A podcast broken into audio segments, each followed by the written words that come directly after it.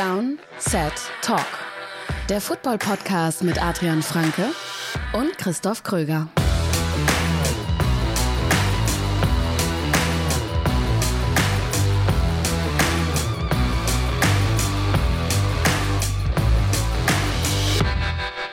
Es ist Donnerstag, der 24. August 2023. Ihr hört eine neue Folge Downset Talk. Das ist der offizielle NFL-Podcast von RTL mit mir, Christoph Kröger und Adrian Franke. Einen wunderschönen guten Tag. Ihr hört uns bei RTL Plus Musik, aber auch auf allen anderen Podcast-Plattformen. Aber Stichwort RTL Plus Musik. Ähm, da gibt es einmal im Monat eine exklusive Bonusfolge äh, von uns. Wir machen da unser kleines, aber feines NFL Classics Format, wo wir über legendäre NFL-Spiele sprechen. Und nächste Woche ist es wieder soweit. Da kommt eine neue Folge raus. Wollen wir schon mal so leicht andeuten, um was es geht? Wir können ja, also wir können ja einen kleinen Teaser so ein bisschen ähm, droppen. Es hat was mit dem Opener der kommenden Saison zu tun. So viel kann man sagen. Und der ist nicht mehr lange der ist nicht mehr lange weit. hin, nicht mehr weit weg. In ja. zwei Wochen geht schon los. Es wird ne? ernst, ja. Es wird ernst. Wir saßen ja gerade, wir saßen heute und gestern, haben wir so ein bisschen ähm, Fantasy-Termine hin und her geschaffen, ja. wann was geht. Und da war es dann schon irgendwie klar, ach ja, ist ja bald Kickoff-Woche. Ist bald Kickoff-Woche. Das bedeutet, die Fantasy-Drafts stehen an und auch der Draft für unsere Hörerliga natürlich keine Angst, ihr habt noch keinen Aufruf verpasst. Der kommt über unsere Social Media Kanäle. Werdet ihr nicht verpassen, wenn ihr da folgt und hin und wieder mal die nächsten Tage reinschaut. Aber wir haben da schon einen Drafttermin, den werden wir dann auch, beziehungsweise können wir eigentlich jetzt schon sagen, ne? Es ist der Montag direkt vor NFL-Start. Äh, der Dienstag. Der, der Dienstag. Dienstag. Ich, habe gerade kurz ja, überlegt, nee, nee, nee, wir, haben, wir ja. haben mehrfach geschoben, es ist am Ende der Dienstag geworden. Ja, ja, genau. Das werden wir auch dann, genau, das werden wir auch in den, in den Postern. Also es wäre natürlich schön, wenn ihr euch bewerbt, auch dass ihr dann da könnt. Also das genau. hat eigentlich meistens gut geklappt. Eigentlich immer. Ähm, aber ja, es ist natürlich doof, wenn dann in so einer Liga, wo sich keine Ahnung, wie viele Leute bewerben, wenn dann ja. Leute dabei sind, die dann zum Draft nicht können. Man kann natürlich immer kurzfristig nicht können aus irgendwelchen Gründen. Aber wenn ihr jetzt schon wisst, dass ihr an dem Termin nicht könnt, vielleicht dann nächstes Jahr. Ganz genau. Und es gibt, wenn ihr uns supportet bei Patreon, auch Bonusmaterial, Bonus-Content für Fantasy Football. Und zwar gibt es meine Rankings, wie jedes Jahr. Da ist heute, beziehungsweise wenn ihr das hört, gestern, die zweite Version rausgekommen. Bisschen geupdatet zum Teil. Und dann gibt es auch noch einen Fantasy Football Mock Draft, den wir zusammen aufgenommen haben. Da haben wir beide mal so ein bisschen mhm. gegeneinander gedraftet an unterschiedlichen Positionen, haben ein bisschen was so über unsere Strategien erzählt, wie wir an die ganze Sache rangehen, wen wir da ein bisschen im Fokus haben, mhm. wen wir eher meiden und so weiter. Und dann gibt es natürlich auch noch unsere Fantasy Football Bundesliga, das kennt ihr auch mittlerweile, ähm, zugänglich auch für unsere Supporter. Und ähm, was wir, ich meine, wir reden äh, hier regelmäßig drüber und haben das auch angekündigt und die Anmeldephase ist ja auch schon abgeschlossen. Was wir aber keinmal erwähnt haben, Schande über uns, ist, dass es auch mhm. einen extra Podcast für diese Bundesliga gibt. Ganz genau. Also wenn ihr jetzt sagt, boah, ich habe jetzt eure, euren Mockdraft gehört, fand ich ja ganz spannend, würde gerne noch mehr hören zu Fantasy Football, ähm, dann schaut da einfach gerne mal vorbei. Das ist, findet ihr unter DST Fanfu BL ähm, Podcast zur Fantasy Football Bundesliga und da gibt es dann wirklich im Detail. Also unser Ziel war natürlich mit, dem, mit diesem Mockdraft auch so einen allgemeinen Überblick zu geben. Wenn ihr vielleicht jetzt sagt, oh, ich draft übermorgen, was für Tipps gibt es denn? Was kann ich mir vielleicht noch für Ideen abholen? Deswegen haben wir es bewusst auch so gemacht, dass ich in dem Fall ein bisschen früher in, in der Runde drafte, du ein bisschen später, dass ihr so verschiedene Perspektiven kriegt. Wenn ihr jetzt wirklich sagt, oh, ich hätte jetzt echt gern einen Podcast irgendwie mit Top Fantasy Wide Receiver Rankings und Running Backs Rankings und so weiter, dann könnt ihr da gerne auch mal vorbeischauen. Wir sprechen heute über die AFC North, unsere letzte Division Preview, bevor es dann bald losgeht. Aber bevor wir das machen. Quick Question. Beantworten wir, beantworten wir nochmal eben eine kurze, knappe Frage. Und zwar die Frage von Kev Penn. Wie geht ihr im Fantasy Draft mit Jonathan Taylor um? Wir haben jetzt sehr viel Fantasy Football hier, aber es ist halt auch gerade Fantasy mm, Football Season. Ja. Deswegen haben wir gedacht, okay, nehmen wir hier auch noch eine Fantasy Frage mit dazu und zwar Jonathan Taylor. Wir sprechen gleich in den News nochmal drüber, aber da wissen wir noch nicht so richtig, ob er nächste Saison spielt und wenn ja, wo und ja. äh, hm. wie überhaupt und wie geht man ja. dann mit solchen Spielern? Ich meine, jedes Jahr gibt es mindestens einen äh, von mhm. solchen Spielern, die irgendwie entweder angeschlagen ist, wo man nicht genau weiß, wann sie spielen, die ähm, wie zum Beispiel Evan Kamara irgendwie das letzte Jahr, wo man nicht wusste, wird er gesperrt Mhm. oder wird er nicht gesperrt. Wie gehst du mit solchen Spielern wie Jonathan Taylor um? Also es kommt natürlich schon sehr auf den Star-Faktor irgendwo an. Äh, Also jetzt, also ein Beispiel zum dieses Jahr ähm, ist, glaube ich, so ein bisschen unterm Radar. Ich weiß gar nicht, ob du es auf dem Zettel hast. TJ Hawkinson bei den Vikings ist ja in so einer Art Mini-Hold-In. Mhm. so ein bisschen. sch- Also das neue CBA macht ja Holdouts fast unmöglich für Spieler. Ähm, ist in so einer Art, er, er trainiert halt so mit, aber er macht dann nicht alle Einheiten mit. Ich glaube, die, die, zum Beispiel die 11 on 11 Einheiten, also die richtigen Spielsituationen Einheiten, die macht er halt zum Beispiel nicht mit, weil er halt seinen neuen Vertrag haben möchte. Bei einem TJ Hawkinson sage ich dann, vielleicht lasse ich dann eher die Finger davon, ist halt ein Thailand, keine Ahnung, 6 oder sowas. Das ist halt einfach nicht so relevant. Ähm, Taylor ist halt eine andere Hausnummer. Ich habe mal heute seinen ADP nachgeschaut. Da war ich fast schon ein bisschen überrascht, dass er doch niedriger war, als ich gedacht hatte. Ähm, ist jetzt wahrscheinlich auch mit den Trends natürlich der letzten paar Wochen noch mal ein bisschen runtergegangen. Ich habe ihn eigentlich überall so overall um Position 22, Pick 22 gesehen, 20, 22 so in der Range. Und meistens so der Nummer 8, 9, manchmal 10 Running Back. Ähm, ich, mein Ansatz da, und ich bin gespannt, wie du es angehen würdest, aber mein Ansatz ist, wenn ich jetzt heute draften würde mit der Ungewissheit, wäre ich, glaube ich, ein bisschen risikobereit und würde versuchen, das ein klein wenig auszunutzen. Nicht ihn jetzt irgendwie Top 5 zu picken oder sowas, aber vielleicht halt, sagen so Mitte zweite Runde, ein bisschen höher zu nehmen als dieser ADP, den er aktuell hat. Weil ganz platt gesagt, was sind die realistischen Optionen? Option 1 ist nach wie vor in meinen Augen, er spielt einfach für die Colts. Kommende Saison. Er hat einfach nicht die Leverage, um einfach das Jahr auszusetzen, dann würde er kein Unrestricted Free Agent werden. Ist eine andere Situation als jetzt bei, bei Barclay oder bei Jacobs, wo das zumindest vorstellbar ist, dass so ein Spieler so eine Saison aussetzt. Das glaube ich bei Taylor nicht. Das würde einfach überhaupt keinen Sinn ergeben. Und wenn er für die Colts spielt, in dieser Rushing Offense dann mit Anthony Richardson, wird er halt sehr, sehr gute Zahlen auflegen. Und Option 2 ist, dass er getradet wird. Wenn ein Team für ihn traden würde, in meinen Augen dann nur, weil sie ihn zum Bellcow-Back machen wollen. Und in meinen Augen auch wäre das ein Team, das zumindest mal gute Umstände hat, wenn nicht irgendwie All-in-Contender-Titelfenster-mäßig ist. Und das würde sein Value dann vielleicht sogar noch mal höher schrauben, als wenn er bei den Colts spielt. Deswegen, ich, meine Tendenz ist zu sagen, ruhig drauf zocken, ihn vielleicht vier, fünf, sechs Spots höher zu nehmen. Das sagt der Mann, der vor ein paar Jahren auf Ezekiel Elliott gezockt hat. Hm. Und das ging, glaube ich, nicht so gut auf, ne? Da wurde er ja noch gesperrt dann. War das das Äh, Jahr? boah, Das war in unserer Hörerliga. Da hast du Äh, ziemlich früh Elliott ja. genommen, obwohl die Kann sein, Situation ja. unklar war. Aber es ist jetzt was anderes. Also, die Frage ist Nee, jetzt die du dir stellen musst. Denkst du, er spielt. Erstmal denkst du, er spielt Woche 1. Egal, erstmal egal wo. Denkst du, er spielt Woche 1?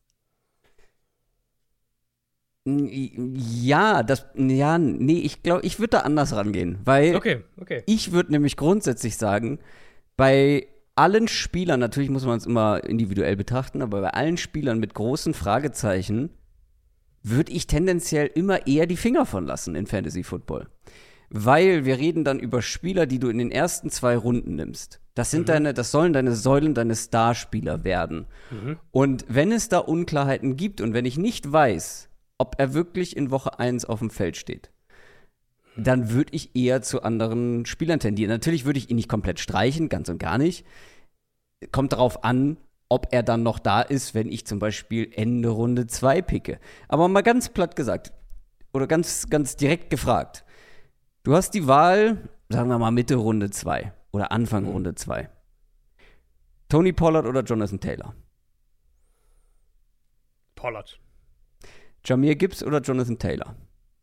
Ja, da komme ich schon ins Überlegen. Ist für mich, ist für mich Gibbs, weil ich da keine ja Unsicherheit habe. Naja, die Unsicherheit ist, er ist halt wahrscheinlich mal der Starter in seinem Team. Boah, noch nicht. Ich, also, ich glaube, da, das wäre so ein Fall, wo ich vielleicht auf Taylor zocken würde. Travis Etienne oder Jonathan Taylor? Ja, ähnliche Diskussion, ne? Wie bei Gibbs. Ähm, ich glaube, ich, glaub, ich würde Etienne nehmen, aber es ist auch, auch knapp. Also, es ist auch echt knapp. Najee Harris oder Jonathan Taylor? Taylor. Weil dann sind wir nämlich schon in der Region 10, 11, 12. Running Back vom Board. Und da kommt es natürlich darauf an, wann man dran ist. Ich würde aber, Jonathan Taylor zum Beispiel hat für mich nichts in der ersten Runde aktuell mit den Nein. Unkleiden verloren. Nein, nein. Es kann natürlich immer sein, ich glaube nämlich auch, dass wenn die Colts das mit ihm nochmal hingebogen bekommen und er dann für die Colts spielt, Mhm. wird er ein Top 10 Fantasy Running Back sein. Mhm. Aber wie gesagt, diese Ungewissheit ist halt komplett da. Und da gibt es für mich dann halt andere Running Backs, die dann halt zu meinen Starspielern in den ersten beiden Runden werden, wo es halt diese Fragezeichen in der Hinsicht nicht gibt. Und natürlich gibt es dann bei Jamir Gibbs und Travis Etienne so ein bisschen die Fragen, wie groß wird die Volume sein, die Rolle sein, mhm. okay. Ähm, wenn Jonathan die Upside Taylor ist halt auch anders. Also ich finde, fairerweise muss man sagen, die Upside ist halt schon anders. Weil jetzt stell dir einfach vor, das ist ja die Ungewissheit dann in die andere Richtung argumentiert. Jetzt stell dir halt vor, Taylor wird nach Buffalo getradet oder sowas. Wo würdest du ihn dann draften, wenn du das jetzt wüsstest? Auch da wäre er in einem Committee ziemlich sicher. Aber die Bills, aber das wäre so ein Fall, wo die Bills ihn draften würden und du weißt, er ist halt, also traden. Die, äh, traden würden, weißt du, ja. die werden jetzt ja nicht irgendwie 10 Carries nur geben pro Spiel. Das nicht, aber hätte er mehr Volume als ein Jamir Gibbs, als ein Travis Etienne? Wenn ein Team für ihn tradet, würde ich sagen, ja. Hm. Da hängt, ich, da glaube ich, hängt es sehr davon ab, ähm, welches Team ihn holt. Aber hab, trotzdem, ich, ich würde also ja, zum Beispiel okay. bei, bei Taylor, ich würde aktuell keinen Jacobs, keinen Henry und keinen Pollard vor ihm nehmen. Und dann sind wir halt schon in dieser Region. Mitte, Ende Moment, Runde 2. Du würdest, du würdest wen nicht vor ihm nehmen? Jacobs, Henry, Pollard. Die würdest du vor ihm nehmen? Ja, habe ich das andersrum also, gesagt? Du hast andersrum gesagt, ja. Ja, nee, nee, die würde ja, ich alle vor. Jacobs ist doch, ist doch, also, Jacobs ist doch auch Ungewissheit, oder nicht? Oder ist denk, gehst, du, gehst du einfach davon aus, dass er spielt? Ich gehe davon aus, dass er spielt. Also, ist das schon so zugespitzt wie bei Jonathan Taylor? Nein. Nein, nein, nein, so extrem nicht, aber er bisher ja noch nicht, also ist ja noch nicht beim Team. Noch nicht, nee, aber irgendwie solange es da keine Berichte darüber gibt, dass es wirklich. Also, okay. Du hast recht, bei Jacobs muss man auch ein bisschen vorsichtig sein. Deswegen übrigens draftet man so nah an der Saison wie möglich. ja, das stimmt. Auch noch ein Argument dafür. Nicht das nur stimmt. die Preseason Games, wo Leute sich verletzen können, oder ja. Trainingcamps, wo Leute sich verletzen können. Auch solche Sachen werden halt immer klarer, je näher wir dran sind. Mhm. Aber trotzdem, auch was Spieler mit Verletzungen angeht, wenn man, wenn man die Wahl hat zwischen diesem Spieler und einem anderen, den man zumindest auch interessant findet, wo man, wo man auch Potenzial sieht, dann würde ich immer zu dem anderen gehen, der keine Fragezeichen mhm. hat. Oder zumindest vielleicht sportliche Fragezeichen, aber halt Verletzungen, Holdouts, Suspensions. Mhm. Grundsätzlich verbrennt man sich halt an sowas gerne die Finger. Bin ich der Meinung. Das stimmt, ja, das kann auf jeden Fall passieren. Also es ist, ein, es ist halt ein Boomer-Bust-Pick und du willst in der zweiten Runde nicht unbedingt einen Boomer-Bust-Pick. ähm, Genau, du willst dir halt die Grundlage dafür legen, weil ja. ich meine, es gibt viele Leute, wahrscheinlich auch unter euch, die Jonathan Taylor letztes Jahr an eins, eins, eins genommen oder haben, eins oder ja. zwei genommen haben äh, und sind damit äh, wahnsinnig auf die Fresse geflogen. Gut, das konnte man vorher nicht wissen. Da gab es diese Unklarheit noch nicht. Da dachten wir alle, die Colts Offense wird mhm. besser sein. Äh, sowas kann natürlich immer passieren. Aber wenn man halt schon, äh, wenn das halt schon draufsteht, auf dem Paket sozusagen, auf dem Paket Jonathan Taylor, Achtung, Achtung, hier gibt's, hier gibt's Fragezeichen. Ja, dann lieber ein, zwei Spots später. Aber komplett streichen auf keinen Fall. Ich glaube, das kam rüber. Äh, wir machen gleich weiter mit Jonathan Taylor. News aus der NFL. Weil wir haben ja jetzt so ein bisschen um heißen Brei geredet, spielt mhm. über den Colts, mhm. wird er getradet. Das liegt natürlich daran, dass er eine Trade-Freigabe von den Colts bekommen hat. Genau. Ähm, also heißt natürlich erstmal einfach nur, sein Berater darf jetzt Trade-Angebote einholen und die an den Colts auf den Tisch legen. Ähm, viel mehr ist es ja gar nicht. Ich würde ehrlicherweise halt immer noch die Wahrscheinlichkeit, dass ein Trade jetzt noch zustande kommt, auf maximal 50% setzen. Eher ein bisschen drunter vielleicht. Weil was ich mir halt vorstellen kann, was jetzt als nächstes passiert, ist, dass Taylor ein bisschen einen Realitätscheck bekommt und erstmal sieht, sein Marktwert ist halt vielleicht nicht das, was er sich vorstellt. Und zusätzlich kann ich mir zumindest im Moment nicht vorstellen, dass ein Team genug bietet, damit die Colts einen Trade ernsthaft in Erwägung ziehen. Ähm, ersten Berichte waren ja jetzt, Indianapolis hätte gerne einen First Rounder. Das ist, denke ich, reine Verhandlungsstrategie und das werden sie in meinen Augen auch nicht bekommen. Das würde mich sehr, sehr wundern. Mich würde es wundern, wenn sie mehr bekommen würden, als die Panthers für McCaffrey letztes Jahr bekommen haben, weil McCaffrey ist der bessere Spieler und Taylor müsste ja jetzt noch zusätzlich on top den teuren Vertrag bekommen. Ich, ein Trade, den ich mir vorstellen könnte, ist sowas wie ein Second Rounder plus irgendwas, ein hoher Tag 3 Pick, also vierte Runde vielleicht, fünfte. So in der Range, zweite, Runde 2, Runde 4, so in der Range ungefähr. Ähm, mehr würde mich wundern. Und dann ist halt die Frage, ob die Colts das machen würden, ob sie sagen, Vielleicht sind sie intern schon an einem Punkt, dass sie sagen, wir glauben nicht mehr, dass er noch für uns aufläuft. Dann tradest du ihn lieber für das. Das werden jetzt die nächsten Tage zeigen. Aber gleichzeitig müsste es ja auch ein Team sein, das dann bereit ist, so viel zu bieten, ja. was ja. Jonathan Taylor eben haben will. Und da haben wir ja jetzt genau. schon bei anderen Spielern gesehen. Ja, die Teams sind aktuell gerade nicht so hab, bereit, äh, Star Money ja. für Star Running Backs zu bezahlen. Ich habe einen Favoriten. Ein Team, das für mich am meisten Sinn ergibt. Ähm, nicht, weil ich unbedingt finde, sie sollten das machen, aber weil ich halt denke, dass sie selbst zu dem Schluss kommen könnten, dass es für sie der richtige Move ist. Und das ist Miami. Wir wissen bei Miami, dass sie an Delvin Cook dran waren. Wir wissen, dass sie den Ball mehr laufen wollen, dass sie ihn besser laufen müssen als letztes Jahr. Wir wissen auch, dass ihre Backs letztes Jahr einfach aus eigentlich vorteilhaften Run-Looks definitiv nicht das Maximum rausgeholt haben. Und Mike McDaniel ist der Head Coach. McDaniel jahrelang unter Shanahan gearbeitet, war selbst lange Run-Game-Coordinator, hat, hat, sich da in dem Bereich hochgearbeitet. Und ich denke schon, dass eher Running Backs einen gewissen Value zuschreibt. Plus die Dolphins könnten halt auch einfach zu dem Schluss jetzt kommen, dass ihre Line immer noch nicht gut ist und dass ein Elite Running Back zumindest mehr aus dem machen würde, was das Scheme kreiert, um die Line zu unterstützen. Und letzter Punkt, die Dolphins sind halt all in. Das ist, finde ich, jetzt schon auch ein, ein wichtiger Punkt für jedes Team, das jetzt über einen Trade für einen Running Back nachdenkt, dass, dass die irgendwie all in sind. Und das ist Miami jetzt für mich die nächsten zwei Jahre zumindest mal. Deswegen, das wäre so ein Team, wo ich die meisten Haken hinter verschiedene Punkte setzen könnte, wo ich mir vorstellen kann, dass sie halt zu dem Schluss kommt, zu sagen, okay, wir machen das. Gleichzeitig hat man ja auch schon ein bisschen was in diese Position investiert. Ja. Ich habe ein Wunschteam, ist jetzt nicht der Favorit oder so, du hast es gerade schon erwähnt, das sind die Bills. Hm. das würde ich sehen. auch gerne sehen, ja. Ich will es sehen. Weil die Bills haben ein paar kleinere Schwachstellen, aber wenn ich so das Backfield angucke und mir überlege, wie die so, wie das Backfield bzw. die Running Backs, das Run Game in den letzten ein, zwei Jahren bei den Bills aussah, dann mhm. würde denen ein richtig guter Running Back, der alles kann, schon ja. ganz gut zu Gesicht stehen. Ich mag ja. das Duo mit Damian Harris und James Cook, mhm. aber wenn das dann heißt Jonathan Taylor und dahinter Damian Harris und James Cook, mhm. das wäre das wär Premium. Ja, es wäre gerade auch eben wir haben ja bei den Bills drüber gesprochen, diese Idee, dass sie halt vielleicht auch wirklich eine Identität mehr im Run-Game auch finden wollen. Was ja so ein bisschen die Art und Weise, wie sie die, die beiden Guards, die sie jetzt geholt haben, diese Offseason, mhm. plus eben Harris, der halt ein ganz anderer Runner-Typ einfach auch nochmal ist. Taylor, er wäre halt die Plus-Plus-Plus-Version von Damian Harris irgendwo. Ja. Der würde halt diese Idee, falls es die Idee ist, und ich finde, die Offseason geht halt schon klar in die Richtung bei den Bills, der würde das halt nochmal auf ein anderes Level heben. Ja, das finde ich sehr, sehr spannend. Wir machen weiter mit den Ravens, über die sprechen wir zwar nachher noch, aber äh, ein, zwei News gibt es da vorab schon. Und zwar Cornerback Marlon Humphrey hat sich verletzt. Ja, ich hätte erst überlegt, die News auch bei, im, im Teamsegment zu machen, aber da haben wir uns irgendwie immer mehr, als ich an irgendeinem Punkt gesagt habe, jetzt vielleicht sollten wir es doch kurz ansprechen. Genau, Marlon Humphrey muss am Fuß operiert werden. Er hatte sich am Dienstag letzte Woche im Training wohl irgendwie verletzt oder hat da schon so ein bisschen gehumpelt, hieß es dann, und dann Mittwoch nicht trainiert.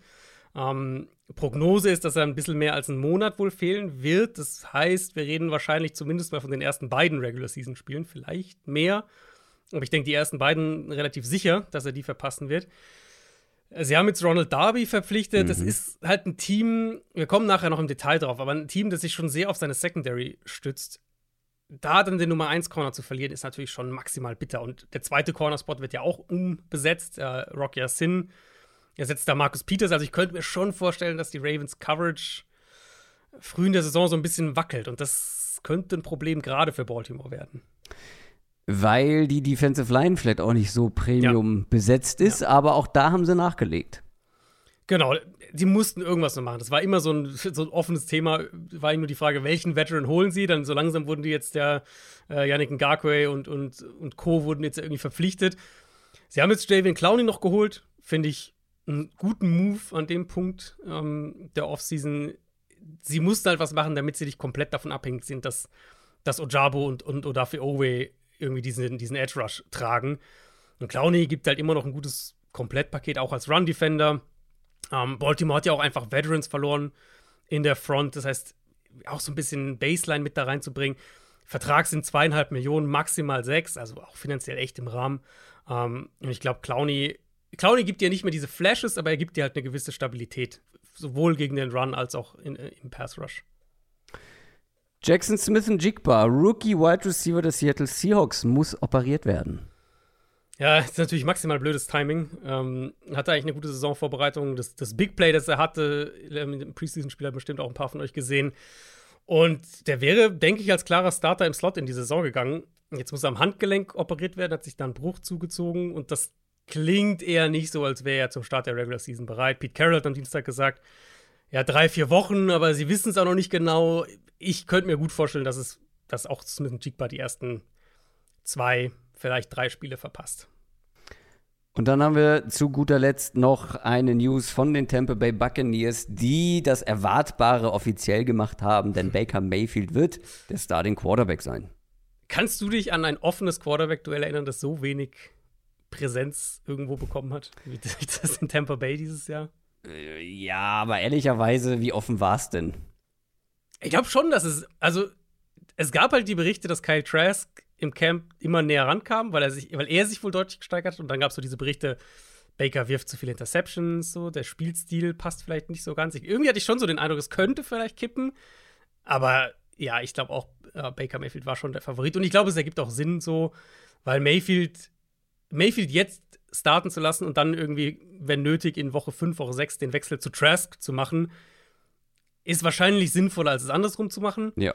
Und das ist irgendwo auch immer noch meine Prognose. Es wäre letztlich meine Prognose gewesen, unabhängig davon, wen sie zum Starter erklären, dass wir, denke ich, beide Quarterbacks im Laufe der Saison sehen werden.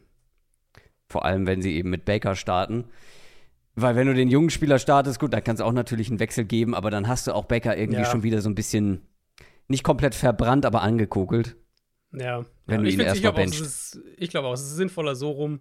Ja. Ähm, ja. Und sind wir ehrlich, es wäre schon überraschend, wenn der Starting Quarterback der Bucks für 2024 aktuell im Kader wäre. Wie, wie meinst du das? Naja, ich glaube, dass die nächstes Jahr einen komplett anderen Quarterback-Room haben werden. Ach so, das meinst du, Entschuldigung. Da stand ich ein bisschen auf der Leitung. Liegt vielleicht daran, dass ich schon auf die AFC North geschielt habe. NFL Preview. Unsere letzte Division Preview. Wir sprechen über die Ravens, die Steelers, die Browns und die Cincinnati Bengals. Wir machen das wie immer in umgekehrter Reihenfolge. Das bedeutet, wir fangen mit den Cleveland Browns an. Die waren nämlich letzter in einer sehr starken Division mit 7 und 10. Adrian hat sich die Browns mal ein bisschen genauer angeschaut.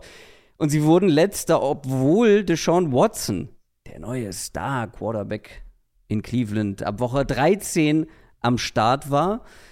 Der sah nur gar nicht gut aus. Ähm, mhm. jetzt hat er die erste volle Vorbereitung mitgemacht und es wird dann auch die erste volle Saison, sollte er sich nicht verletzen, für ihn seit einiger Zeit. Und wenn man jetzt so hört, wie er sich so im Camp schlägt, wenn man darauf schaut, gut, Preseason, ich glaube, er hat fünf Pässe gespielt, ähm, fünf Pässe geworfen, darunter eine Completion, ist natürlich die Sample Size ist mehr als gering, gar keine Frage, aber es ist alles, ergibt kein gutes Bild. Ja. Zumindest in, zumindest bei mir nicht. Das Ding ist, mein Kopf sagt, ja, abwarten, der Mann hat zwei Jahre nicht gespielt, der wird rostig sein. Mein Bauch sagt mir, oder mein Bauch vermutet, ich weiß nicht, ob wir den Deshaun Watson von früher noch mal ansatzweise zu sehen bekommen.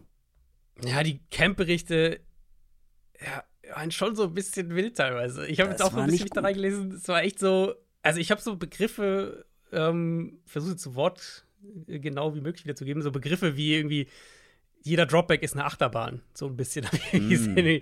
keine, keine zwei Completions in Folge. Solche Geschichten. Also, ja, es klingt schon so, diese, dass diese, dieser Versuch, Stefanski und Deshaun Watson unter einen Hut zu bringen, das ist echt immer noch knirscht. Und es macht natürlich diese ganze Storyline auch aus, weil die, die Bandbreite ist halt gigantisch für dieses Team, ähm, für die kommende Saison. Ja. Inklusive, wenn man das letzte Jahr aufarbeitet. Ich weiß nicht, wie du das jetzt auch so auf dem, im, im, Kopf hast. Ich habe es ehrlicherweise so nicht mehr auf dem Zettel gehabt. Ich habe es jetzt erst dann in der Vorbereitung wieder, sind mir diese Spiele auch wieder eingefallen. Die haben ja allein zwei Spiele durch späte eigene verschossene Field Goals verloren. Die haben gegen Joe Flacco ein Comeback zugelassen und haben deswegen mm. verloren.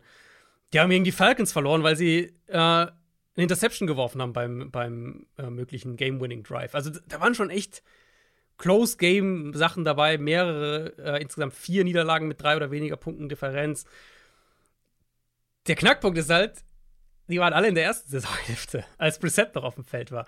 Bis einschließlich Woche 12, das ist gerade gesagt, Woche 13 kam Watson zurück. Bis einschließlich Woche 12 hatte Cleveland nach EPA pro Play die Nummer 6 mhm. Offense in der NFL. Mhm.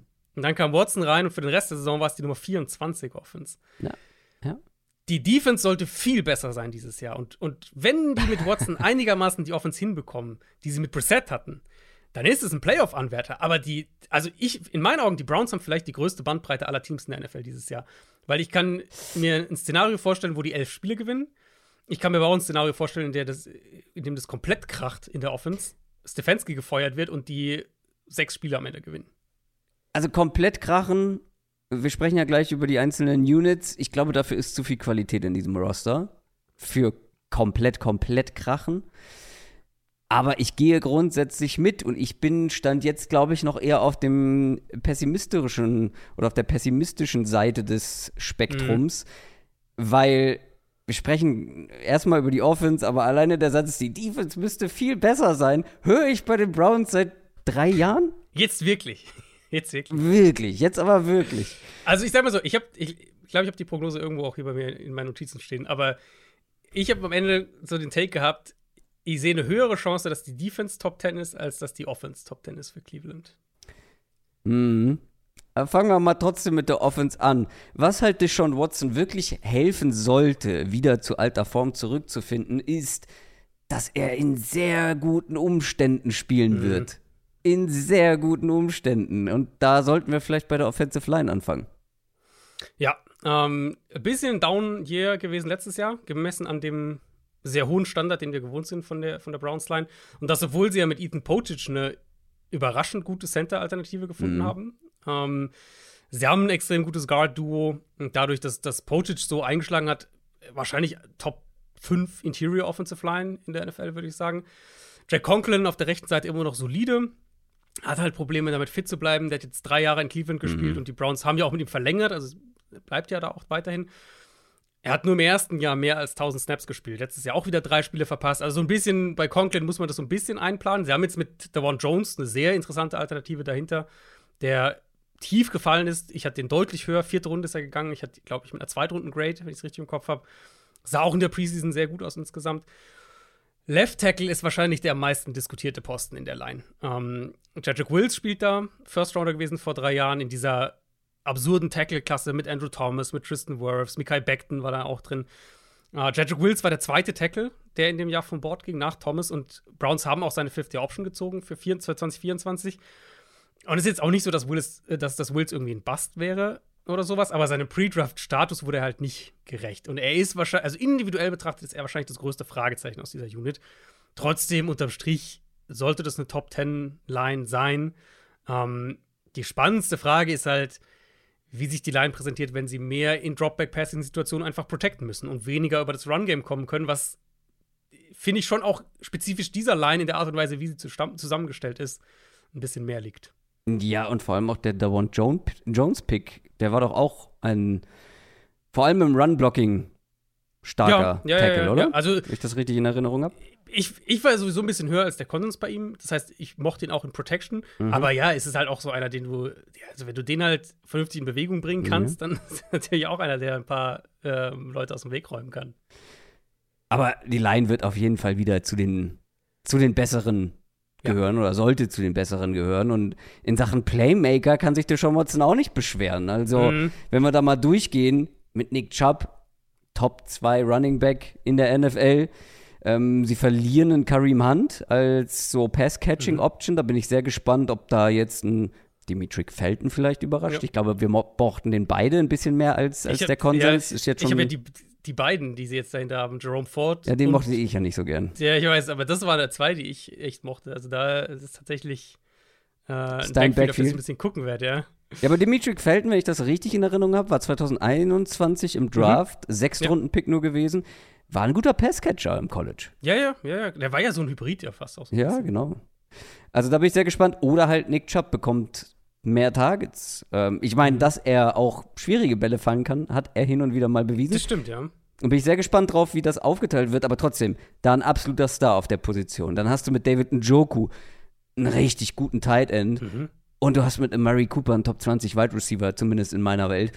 Ähm, du kannst gerne noch mal was zur Tiefe auf der Position sagen, aber auch da sollte man sich verbessert haben. Ja, Elijah Moore ist halt für mich so ein genau. Knackpunkt. Den haben sie ja, ja sehr günstig per Trade geholt, weil der halt bei den Jets das ja anscheinend nicht mehr funktioniert hat, wahrscheinlich nicht nur sportlich betrachtet. Ähm, eigentlich eine sehr gute Rookie-Saison gehabt und dann letztes Jahr war irgendwie so ein bisschen verloren. Für mich ist er halt ein Spieler, der diese Passing-Offense ein bisschen öffnen kann, gerade wenn wir daran denken, wie das mit Deshaun Watson aussehen soll. Die Browns hatten letztes Jahr, das fand ich, ich habe das dann, ähm, ich habe dann mal geguckt, wie sie halt den Slot besetzt haben, wie sie generell ihre Receiver rumgeschoben haben.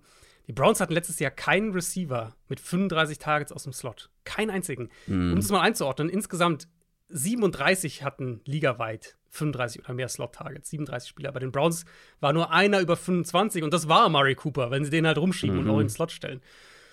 Es ist natürlich auch völlig, völlig richtig, Amari Cooper rumzuschieben, Matchups zu kreieren und so weiter, aber Cleveland hat der Spieler gefehlt, der eine Konstante hier sein kann. Und Elijah Moore gibt ihnen in meinen Augen genau das. Eben gerade vor dem Hintergrund, dass es eine Offense sein wird, die sich mehr über das Dropback-Passing-Game identifizieren wird mit Watson, wahrscheinlich mehr Shotgun spielen wird, bisschen mehr Empty spielen wird, bisschen mehr Spready sein wird. Und dafür hatten sie ja letztes Jahr nicht die Receiver-Qualität einfach. Sie hatten ja letztes Jahr Mari Cooper, der eine keine High-End Nummer 1 ist, aber eine solide 1 ist. Und sie hatten Donovan Peoples Jones, der für mich eher eine 3 ist. Und das reicht halt nicht, wenn du so spielen möchtest. Jetzt mag ich diese Gruppe echt eigentlich gerne. Cooper als die 1, ähm, Moore ja. als der klare Slot-Starter. Dann hast du Peoples Jones jetzt als diesen vertikalen Boundary-Receiver Nummer 3. Und Cedric Tillman, den sie in der dritten mhm. Runde gedraftet haben, war ja sowieso einer, den ich sehr mochte und wo mhm. ich ähm, mir vorstellen kann, dass der auch gerade so diese, diese Outside-Big-Play-Rolle ähm, recht früh auch übernehmen kann. Deswegen Jetzt sehe ich vier gute Receiver plus Roleplayer dahinter. Joaquin Grant als Gadget-Spieler, Marquis Goodwin als für Speed ähm, und dann halt mit den Titans, mit, mit Joko und Jordan Akins ja auch noch, auch noch ein paar Receiving-Optionen dazu. Also, das ist schon eine starke Gruppe und ich finde, gerade bei den Wide Receivers sieht man jetzt, wie sie das mehr dahingehend aufbauen, dass die Offense halt vielleicht auch schematisch ein anderes Gesicht bekommt. Ein anderes Gesicht braucht endlich auch mal die Defense, beziehungsweise andere Gesichter wahrscheinlich nicht, weil seit Jahren sieht das eigentlich auf dem Papier immer sehr gut aus. Auf dem Feld, in den Spielen, nicht immer. Das war nach EPA per Play die schlechteste Run-Defense der Liga. Mhm. Und das mit den Leuten, die da rumtanzen. Hat man sich, hat man sich dem Ganzen ein bisschen gewidmet und wenn ja, wie? Ja, auf jeden Fall. Ähm, also Clowney ist ja eben weg hier. Wir haben vorhin gesagt, er ist jetzt bei den Ravens, ist jetzt nicht mehr in, ist nicht mehr in Cleveland. Ähm, es war für mich die schlechteste Interior Defensive Line in der NFL letztes Jahr. Also, wenn man da guckt, wer da wirklich hohe, hohe Snap-Anzahlen auch gespielt hat, Taven Bryan, hm. Perry und Winfrey, Jordan Elliott, der, also fast durch die Bank wäre eigentlich entweder Totalausfälle, vor allem was die Run-Defense angeht, mehrere auch nicht, gar nicht mehr im Team. Und diese Gruppe halt zu ersetzen mit Delvin Tomlinson, einer der Interior Runstopper in der NFL, für den sie auch wahrscheinlich ein bisschen mehr in der Free Agency bezahlt haben, als man das vorher gedacht hätte, aber was halt unterstreicht, wie sehr sie das priorisieren wollten. Ja. Sie haben Shelby Harris geholt, der für mich auch ein guter Runstopper ist. Sie haben Siaki Ika in der dritten Runde gedraftet, den ich auch als, als Run-Stuffing Nose Tackle mit so ein bisschen Pass Rush Upside mochte. Das ist eine komplett andere Welt. Diese ganzen Interior Linemen, die eben letztes Jahr relevante Snaps gespielt haben, sind entweder in die dritte Reihe gerutscht oder sind mhm. gar nicht mhm. mehr im Team. Und dann würde ich halt sagen, Clowney durch Darius Smith zu ersetzen auf dem zweiten Edge-Spot ist tendenziell auch eher ein Upgrade. Ich denke ehrlicherweise, dass diese Front nicht wiederzuerkennen sein wird, allein durch die individuelle Qualität. Und dann wird es eben mit dem Koordinatorwechsel von, von Joe Woods zu Jim Schwartz wird es auch deutlich aggressiver in der Front zugehen. Nicht, was das Blitzing angeht. Jim Schwartz ist absolut kein, keiner, der viel blitzt, aber halt viele Stunts, jede Menge Pass-Rush-Packages unerwartete Formation. Natürlich diese Wide Nine Rusher, also die, die Edge Rusher sehr weit außen positioniert sind, das ist ja so ein bisschen ein Jim Schwartz Staple. Ähm, und das ist halt auch der andere Punkt für mich. Die Browns waren ja nicht nur gegen den Run furchtbar, die hatten auch eine der niedrigsten Pressure Rates in der NFL. Mit Miles Garrett und Jadavian Clowney. Mhm. Das kann eigentlich nicht sein. Und ja. das wird sich auch krass ändern. Wie gesagt, ich bin ehrlicherweise fast ein bisschen mehr auf die Browns Defense gespannt und habe ja. mehr Erwartungen an diese Defense als an die Browns Offense, wenn wir auf die beiden Units gucken. Stichwort jetzt aber wirklich. Bei den Linebackern war man auch verletzungsgeplagt vor allem. Mhm. Ähm, das ist natürlich dann auch nicht gerade hilfreich für eine gute Run-Defense. Ja. Gerade wenn die, wenn die Defensive Line niemanden auffällt und dann die Linebacker aufräumen ja. sollten. Aber da haben die wenigsten durchgespielt. Wer wird denn da spielen, wenn alle fit sind? Ich, also Jeremiah Owusu Koromor ist ja der, so der Star dieser Klar. Gruppe, würde ich sagen. Ähm, und er ist aber auch so ein bisschen das Sinnbild, weil das, was du gerade gesagt hast, ist natürlich völlig richtig. Wenn du so einen Linebacker hast, dessen Kernkompetenz diese Range ist, Explosivität, Coverage, Reichweite. Und Owusu Koromor ist ja schon auch einer, der mal downhill kommen kann. So ist ja nicht. Aber das ist ein Linebacker, den du idealerweise frei hältst, dass er im Raum Plays machen kann. Und das konnten sie letztes Jahr halt gar nicht. Ich glaube, das ist auch ein Spieler, der massiv davon profitieren wird. Ich, also ich denke, er und Anthony Walker sind die beiden Starter. Sie haben ein bisschen Tiefe dahinter, ähm, aber das sind, also gerade auf Wuso Koramor bin ich extrem gespannt, wenn ich überlege, was ich einfach von der, von der Defensive Line im Vergleich zum letzten Jahr erwarte. Aber jetzt die Secondary. Seit Jahren underwhelming, wenn man da sich mhm. die Namen anguckt, die da spielen und dann am Ende die Performance auf dem Platz sieht. Ja. Vor allem gespickt mit Draft Crushes von mir. Ja, also die, die draften die Spieler, die ich echt gerne mag. Ähm, mit einem Greg Newsom zum Beispiel, mit einem Grant Delpit. Mhm. Ähm, jetzt gab es noch wieder die ein oder andere Veränderung. Wird sie denn endlich jetzt gut sein, diese Secondary? Was ich hier denke, ich, de ich denke, es wird mehr Man-Coverage geben unter Schwartz, was ehrlicherweise Sinn ergibt, wenn man Denzel Ward, Greg Newsom und Martin Emerson hat, der ja auch als Rookie letztes Jahr direkt Starter war und sich auch recht schnell eigentlich zurechtgefunden hat. Äh, plus noch Tiefe dahinter, falls jetzt irgendwie ein Corner mal fehlt. Also, ehrlicherweise ergibt es Sinn für mich auch ein bisschen mehr Man zu spielen. Und Safety, denke ich, haben sie sich verbessert mit, mit Thornhill, den sie geholt haben. John Johnson weg, Thornhill rein, sollte ein Upgrade sein. Ich Du kannst mich gerne korrigieren, aber ich tue mich schwer damit, jetzt eine klare Schwachstelle in dieser Defense auszumachen. Und ja, man kann jetzt natürlich sagen, letztes Jahr, ähm, gerade die Secondary hat jetzt auch nicht unbedingt die klaren Schwachstellen auf dem Papier. Ist auch fair. Ich fand auch nicht, dass die Secondary das Hauptproblem war. Es ist halt dann eine Kombination aus allem. Wenn du den Run überhaupt nicht stoppen kannst, ist es schon mal für deine Coverage-Unit viel schwieriger, gut auszusehen, weil du selten in gescheiten Coverage-Situationen bist. Plus dann eben die Situation, dass du vom Pass Rush nicht viel kriegst. Sprich, du bist halt in der Secondary noch irgendwie noch mehr aufgeschmissen und dann glaube ich halt, dass das Scheme von Jim Schwartz einfach für, für diese Unit Front und Secondary besser funktioniert. Deswegen, also ich bin hoch bei der Browns Defense. Ich glaube, wenn, wenn ich, ich, vielleicht werde ich noch eine Top 10 Defense machen, ähm, irgendwie vor der Saison. Ich bin mir relativ sicher, dass ich Cleveland dabei haben werde. Und deshalb bin ich auch davon überzeugt, dass dieses Team zu gut aufgestellt ist, um komplett zu verkacken. Ja. Trotzdem, das haben wir, glaube ich, auch so rausklingen lassen, steht und fällt alles mit Deshaun Watson. Dieses ganze ja, Window, ja. das die Browns da jetzt haben, durch dieses Investment, dadurch, dass sie diesen umstrittenen, in Anführungszeichen, Star Quarterback, nee, ich will eigentlich nicht Star Quarterback sagen, Franchise Quarterback geholt haben, das kann halt super schnell einfach wieder zu sein. Ja. Wenn das nicht klappt mit Deshaun Watson, dann haben da ganz viele Leute ein Problem und dann bröckelt es halt einfach mal wieder dahin bei den Browns. Mhm. Wenn Watson allerdings wieder in die Nähe seiner alten Form zurückkommt, dann können die Browns, glaube ich, auch vom Talent her um ja. Platz zwei in dieser Division mitspielen. Ich halt persönlich, halt, ja. letzter Satz dazu, ich persönlich mhm. glaube nämlich eher, ich habe es ja schon gesagt, eher pessimistische, pessimistischere Seite vom Spektrum unterwegs, was mhm. Deshaun Watson angeht. Ich glaube eher so maximal Platz, Platz drei ist drin. Ja acht, neun Siege, da bin ich im Moment unterwegs. Es ist viel mehr möglich, gar keine Frage. Ja. Aber ja. ich muss halt erstmal, ich muss halt erstmal einen besseren Deshaun Watson irgendwo sehen. Ich habe sie aktuell auf Platz 4 sogar in der Division.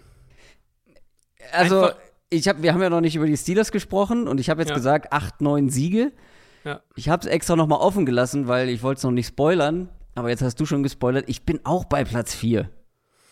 Ich hab, ja, ich habe sie, hab sie mit einem weniger, ich habe sie bei sieben bis acht Siege Range. Und ja. es ist halt nicht, das, also. Ey, wenn die mit Sean Watson die gleich, den gleichen Rekord holen wie mit einem zwei Drittel äh, Jacoby Brissett Jahr, das mhm. ist eine massive Enttäuschung.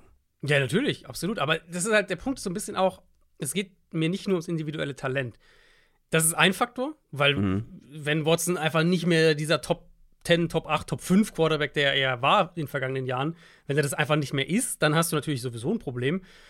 für mich ist halt dieser Konflikt so enorm, weil wir wissen, was Cleveland machen kann offensiv mit dem Run-Game, mit der O-Line, wie dieses ganze Team hier eigentlich zusammengebaut ist. Also eigentlich hast du dir ein Team mal zusammengebaut, das offensiv auf eine bestimmte Art und Weise gewinnt und hast im Prinzip so ein bisschen einen Fremdkörper auf Quarterback reingepackt dann. Und ich finde, auch das hat man halt letztes Jahr gesehen. Du hast, also Chubb, wir haben über Chubb ausführlich auch gesprochen in der Running Back-Folge, in der Running Back-Ranking-Folge. Vielleicht der beste Runner in der NFL. Man kann einen sehr klaren Case dafür machen. Ich habe hier auch nochmal diese, diesen Filter angewandt. Woche 1 bis 12 hatte Cleveland das Nummer 5 Run-Game nach Success Rate, Platz 3 nach EPA pro Run. Die einzigen beiden Rushing Offenses, die in den beiden Bereichen besser waren, waren die Eagles, die das beste Run-Game der NFL hatten, und die Ravens, die zu dem Zeitpunkt noch Lamar Jackson hatten. Also auch Teams, die viel mit dem Quarterback-Run-Game machen, was Cleveland ja nicht gemacht hat. Und dann ab Woche 13 Platz 19 in Rushing Success Rate, Platz 15 ja. in EPA pro Run. Also im Prinzip sind sie gefallen von einem Top 5 Run-Game ins Liga-Mittelmaß. Muss man natürlich mit Sample Size aufpassen. Ja. Aber diese ganze Dynamik wird die Browns-Saison einfach prägen. Das ist ein massiver Shift. Ich habe einfach mal noch ein paar Personnel-Package-Formationszahlen, die das unterstreichen. Die Browns letztes Jahr haben 58% ihrer Snaps mit drei oder mehr Receivern auf dem Platz gespielt. Das war Platz 22 in der NFL. Sie haben 12% ihrer Snaps mit mehr als fünf Offensive Linemen auf dem Platz gespielt. Der höchste Wert in der NFL. Mhm. Und dann Formationen 59% ihrer Snaps in der Shotgun oder der Pistol, Platz 25 in der NFL. Das ist halt so ein Ausschnitt, der uns schon einiges über die Identität dieser Offense verrät, was sich halt wahrscheinlich drastisch verändern muss, damit es mit Deshaun Watson funktioniert. Aber wenn Watson dann nicht mehr dieser Quarterback ist, dann wird halt gar nichts mehr funktionieren so.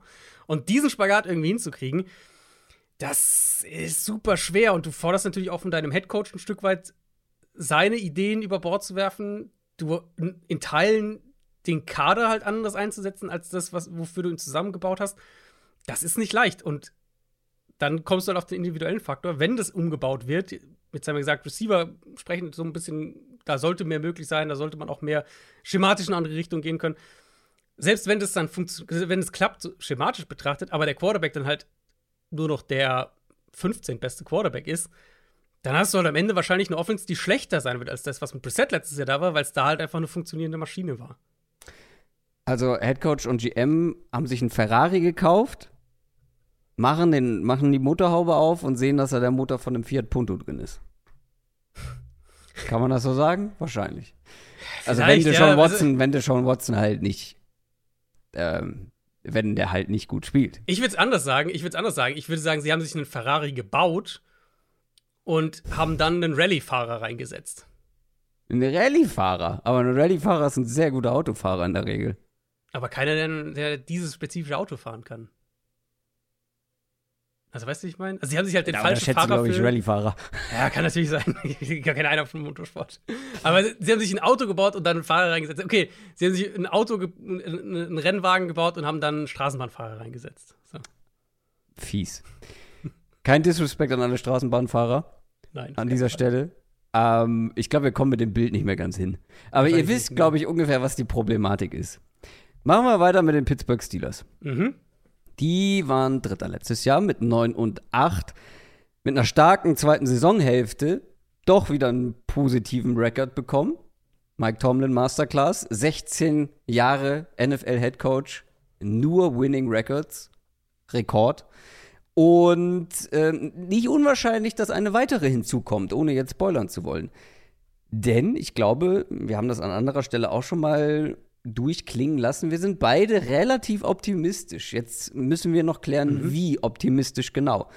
Weil das Ding ist grundsätzlich bei den Steelers, es gibt wenig Argumente dafür, warum sie schlechter geworden sein sollten als letztes Jahr. Kenny Pickett kommt in sein zweites Jahr es gibt einen großen Hype gerade in Pittsburgh, wenn ich das richtig mitbekommen habe, was Kenny Pickett angeht, vor allem nach seinen Preseason-Auftritten. Finde ich auch gut, dass ja, ich hätte schon, das hätte ich niemals erwartet. Tatsächlich gebe ich offen zu, dass Kenny Pickett einen Hype auslösen kann. Man muss aber dazu sagen, also es ist halt Preseason, ne? Basic Offense, Basic Defense. Oder es ist halt eine Sample Size, die ultra klein ist. Der hat elf Pässe geworfen ja, in zwei Spielen. Klar. Die waren gut, gar keine Frage, will ich auch nicht kleinreden, aber es waren ja. elf Pässe. Ähm, trotzdem muss ich sagen, auch ich bin optimistischer bei ihm als bisher, weil ich mhm. glaube, dass wir gesehen haben, sehen konnten letztes Jahr, dass er halt auf dem Weg ist. Wenn er noch nicht angekommen ist, ist er auf dem Weg, eine oder die bestmögliche Version seiner selbst zu werden, die man vielleicht vor dem Draft erwarten konnte. Nämlich einer, der in guten Umständen konstant gut spielen kann. Ja, also ich bin auch positiv überrascht. Ähm, Gerade als ich jetzt auch noch mal ein bisschen mehr ins Detail gegangen bin, für diese Folge ihn noch mal ein bisschen mehr angeguckt habe. Quick Game war natürlich eine Säule der Offense und da war Pickett auch schon nicht schlecht. Was ich nicht erwartet hatte, war, dass sich seine Playmaker-Qualitäten außerhalb der Pocket, dass sich das so auf die NFL mhm. übertragen würde. Weil das war ja sowas, was er im College halt viel gemacht hat. Und so mein Take, ich glaube auch dein Take, der Take von vielen war, ja, aber das wird sich halt wahrscheinlich nicht auf die NFL übertragen, weil er hat jetzt keinen tollen Arm, er ist jetzt nicht der mhm. Ultra-Athlet. Im College hat das funktioniert. Wahrscheinlich wird der in der NFL anders spielen müssen. Und das hat deutlich mehr funktioniert, als ich das gedacht hatte. Jetzt wird es halt darum gehen, zum einen ihn vielleicht noch ein bisschen mehr per Design aus der Pocket zu bringen. Ja, das wären halt Rollouts zum Beispiel, solche Sachen. Ähm, vor allem, wenn sie weiter under Center sein wollen, Ball laufen wollen, was ja gerade zum Ende der Ben Roethlisberger-Ära komplett isoliert vom, vom Passing-Game alles stattgefunden hat und, und dementsprechend ja. auch komplett ineffizient war. Und zum anderen geht es halt darum, Pickett jetzt dabei zu helfen, dass er in der Pocket noch stabiler wird, wenn es über das Quick-Game hinausgeht. Und dazu gehört es eben auch ihm Targets zu geben, ähm, die da gewinnen können. Und dazu gehört es auch, die Line so zu stabilisieren, dass er im, im, im Dropback-Passing-Game, gerade wenn es halt dann darum geht, so 12, 15 Jahre Pässe richtig mit Zip zu werfen, da muss halt ein Kenny Pickett mehr in den Wurf treten als jetzt vielleicht ein Josh ja. Allen. Und ich, ohne jetzt schon zu weit vorausgreifen zu wollen, aber ich in beiden Punkten Targets, gerade auch für so diese Bereiche des Feldes und Offensive Line, mag ich halt einfach, was die Steelers da die letzten zwei Jahre zusammengebaut haben. Dann gehen wir doch mal direkt zur O-Line. Die tatsächlich, also eine der wenigen, komplett von Verletzungen verschont geblieben ist. Die mhm. haben wenn mich nicht alles täuscht, in jedem einzelnen Spiel die gleichen fünf Starter aufs Feld geschickt. Aber davon wurden zwei ausgetauscht jetzt zur neuen Saison. Du hast einen hohen Draftpick in Broderick Jones investiert. Der wird Left Tackle spielen, ersetzt damit einen Dan Moore. Könnt, also könnte sein, dass es noch nicht direkt passiert. So, was ich jetzt gelesen habe vom Camp, war so ein bisschen durchaus möglich, dass Jones erstmal noch der, der quasi der sechste Lineman ist und dann erst im Laufe der Saison übernimmt. Aber einer ist aber auch gar nicht, ist auch gar nicht so schlecht. Denn genau. nur war der mit der niedrigsten Passblock-Effizienz laut PFF in dieser Line, okay. Aber er ist halt noch da. Ähm, sprich, er kann das dann auch erstmal noch weitermachen, wenn man das Gefühl hat, Broderick Jones ist noch nicht ganz da angekommen, wo man ihn sehen will. Ähm, Finde ich dann auch vollkommen in Ordnung aber trotzdem, Broderick Jones sollte natürlich ja. eher früher ja, als ja. später den Posten übernehmen. Ähm, und dann haben sie noch ähm, Isaac Seomalu geholt von mhm. den Eagles.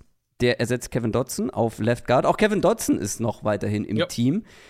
Das sind natürlich dann, also gehen wir mal davon aus, Broderick Johnson wird schnell besser sein als Dan Moore. Isaac Seomalo sollte besser sein als Kevin Dodson. Mhm. Dann sind das beides Upgrades. Aber du upgradest ja quasi auch deine Tiefe, weil du ja. die Starter vom letzten Jahr weiterhin behältst. Genau. Und die drei anderen Starter bleiben auch mit Cole Mason auf Center, mit Daniel James auf Right Guard und mit Uka, äh, Okorafor auf Right Tackle. Das ist doch wohl eine Adrian Franke Wunsch-O-Line, weil alle sind mindestens solide, keine ja. einzige richtig klaffende Schwachstelle, je nachdem halt, wie Jones dann auch reinkommt, und jetzt sogar noch mehr Tiefe. Ja, und Tiefe ist natürlich also, wenn der O-Line durch eine ganze Saison ohne Verletzung geht, wie es Pittsburgh war letztes Jahr, mu musst du ja schon davon, damit planen, dass das sich nicht wiederholt, weil das ist einfach selten. ja. Und, und du siehst halt hier die Ressourcen, die sie reingesteckt haben. Dodson hast du angesprochen, Dan Moore hast du angesprochen, und Kendrick Green, der war auch ein Drittrunden-Pick vor zwei Jahren. Mhm. Wer ist auch mal als Starter da irgendwie vorgesehen gewesen und der ist jetzt auch nur ein Backup.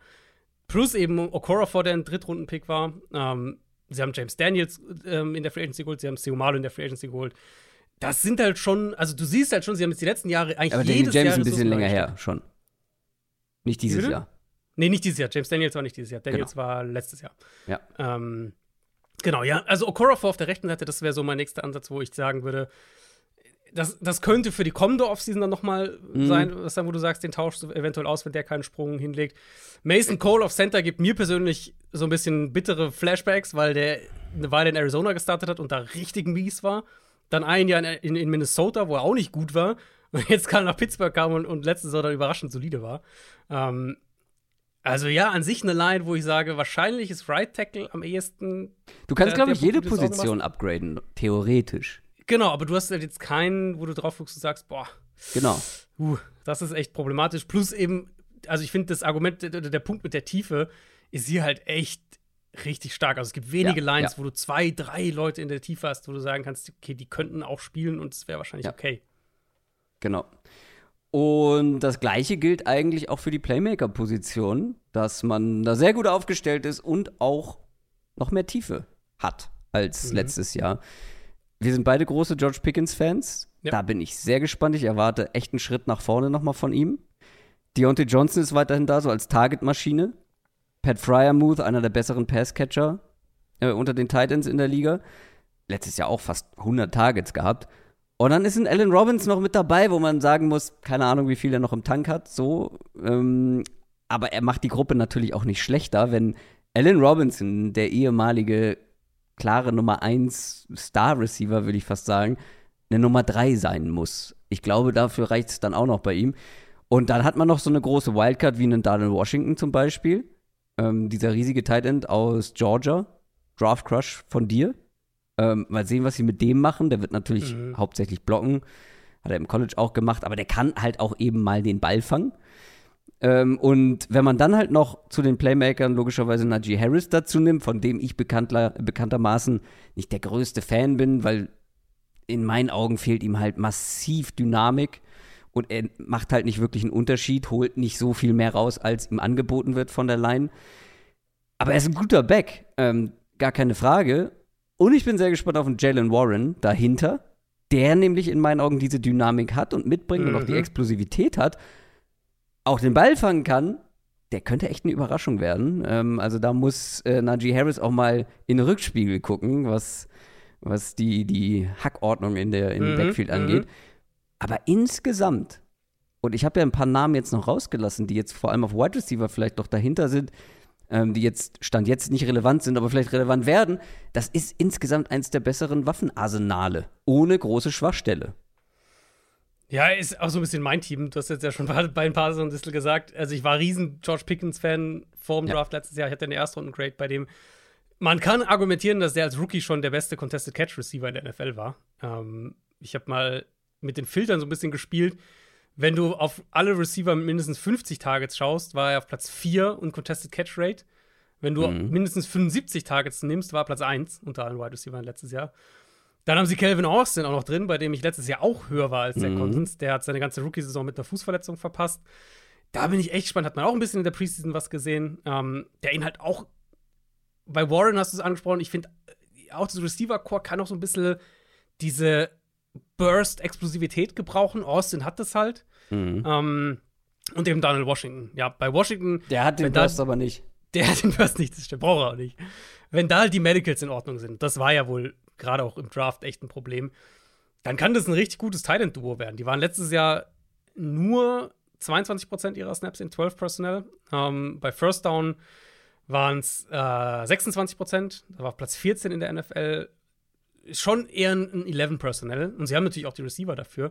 Ich würde es halt auch gerne sehen, dass sie da vielseitiger werden, auch weil ich eben von der Offense, da kommen wir wieder in den Picket-Punkt rein, gerne sehen würde, dass sie sowas wie Play-Action mehr nutzen. Und mhm das ist dann so ein bisschen ein kleiner Hype-Dämpfer.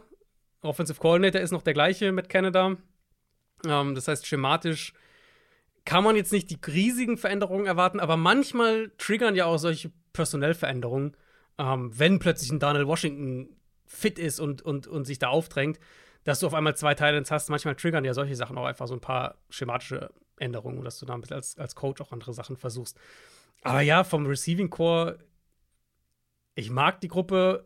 Ich könnte mir gut vorstellen, dass, dass ein Spieler wie Calvin Austin Allen Robinson überholt, ehrlicherweise, dieses Jahr im Laufe der Saison. Und bei Warren bin ich halt auch mega gespannt. Das ist für mich so ein. Über den sprechen wir vielleicht noch in einer anderen Folge. Oh, ja, habe ich auch auf dem Schirm. Müssen wir uns wohl noch absprechen. Naja. Ähm, ich glaube, dann sind wir der Offense durch, oder? Dann können wir zur Defense kommen. Ja. Die Defense war letztes Jahr nicht das, was man erwartet hat, würde ich behaupten. Mhm. Was auch an Verletzungen lag. allen voran bei TJ Watt. Das Ding bei der Defensive Line ist ja, wenn alle fit sind, dann sollte das eine der besten Defensive Lines der Liga sein. Mit TJ Watt. Der, ich bleibe dabei, ein Downjahr hatte. Da können wir noch so viele ähm, wahrscheinlich Steelers-Fans schreiben, dass er ja kein Downjahr hatte, sondern verletzt war. Gleichzeitig muss ich dazu aber sagen, also wenn du verletzt bist, hast du in meinen Augen schon Downyear, weil du ja nicht, also es kommt ja beim selben, auf selbe drauf raus. Äh, und wenn er auf dem Feld stand, war er halt auch nicht so gut, wie man das von ihm aus den letzten Jahren gewohnt war. Mhm. Das ist für mich alles, was ein Downyear beschreibt. Er war nicht so gut, wie er davor war. Ähm, deswegen wenn der fit ist, gehört er zu den besten Passrushern der Liga, logischerweise. Und ich gehe auch davon aus, dass er wieder so gut sein kann ähm, und dann halt auch, wenn er nicht so viel angeschlagen ist, eben auf diesem Level wieder äh, sein kann. Und Alex Highsmith auf der anderen Seite hatte ein Breakout-Jahr. Ich denke auch nicht, dass es ein One-Season-Wonder ist, weil der hat sich von Jahr zu Jahr gesteigert. Das war jetzt nicht, dass der irgendwie zwei Jahre Murks war und dann plötzlich, hallo, hier bin ich. Ich könnte mir vorstellen, dass er das auch wieder wiederholen kann. Äh, Cam Hayward in der Mitte ist zwar alt, aber das war letztes Jahr auch schon und hatte die 59 Pressures. ja, äh, ja, gut, er ist natürlich jetzt noch ein Jahr älter, aber hm. 59 Pressures, 12 Sacks und nicht so, dass die alle am Anfang der Saison waren und es dann bergab ging. Überhaupt nicht.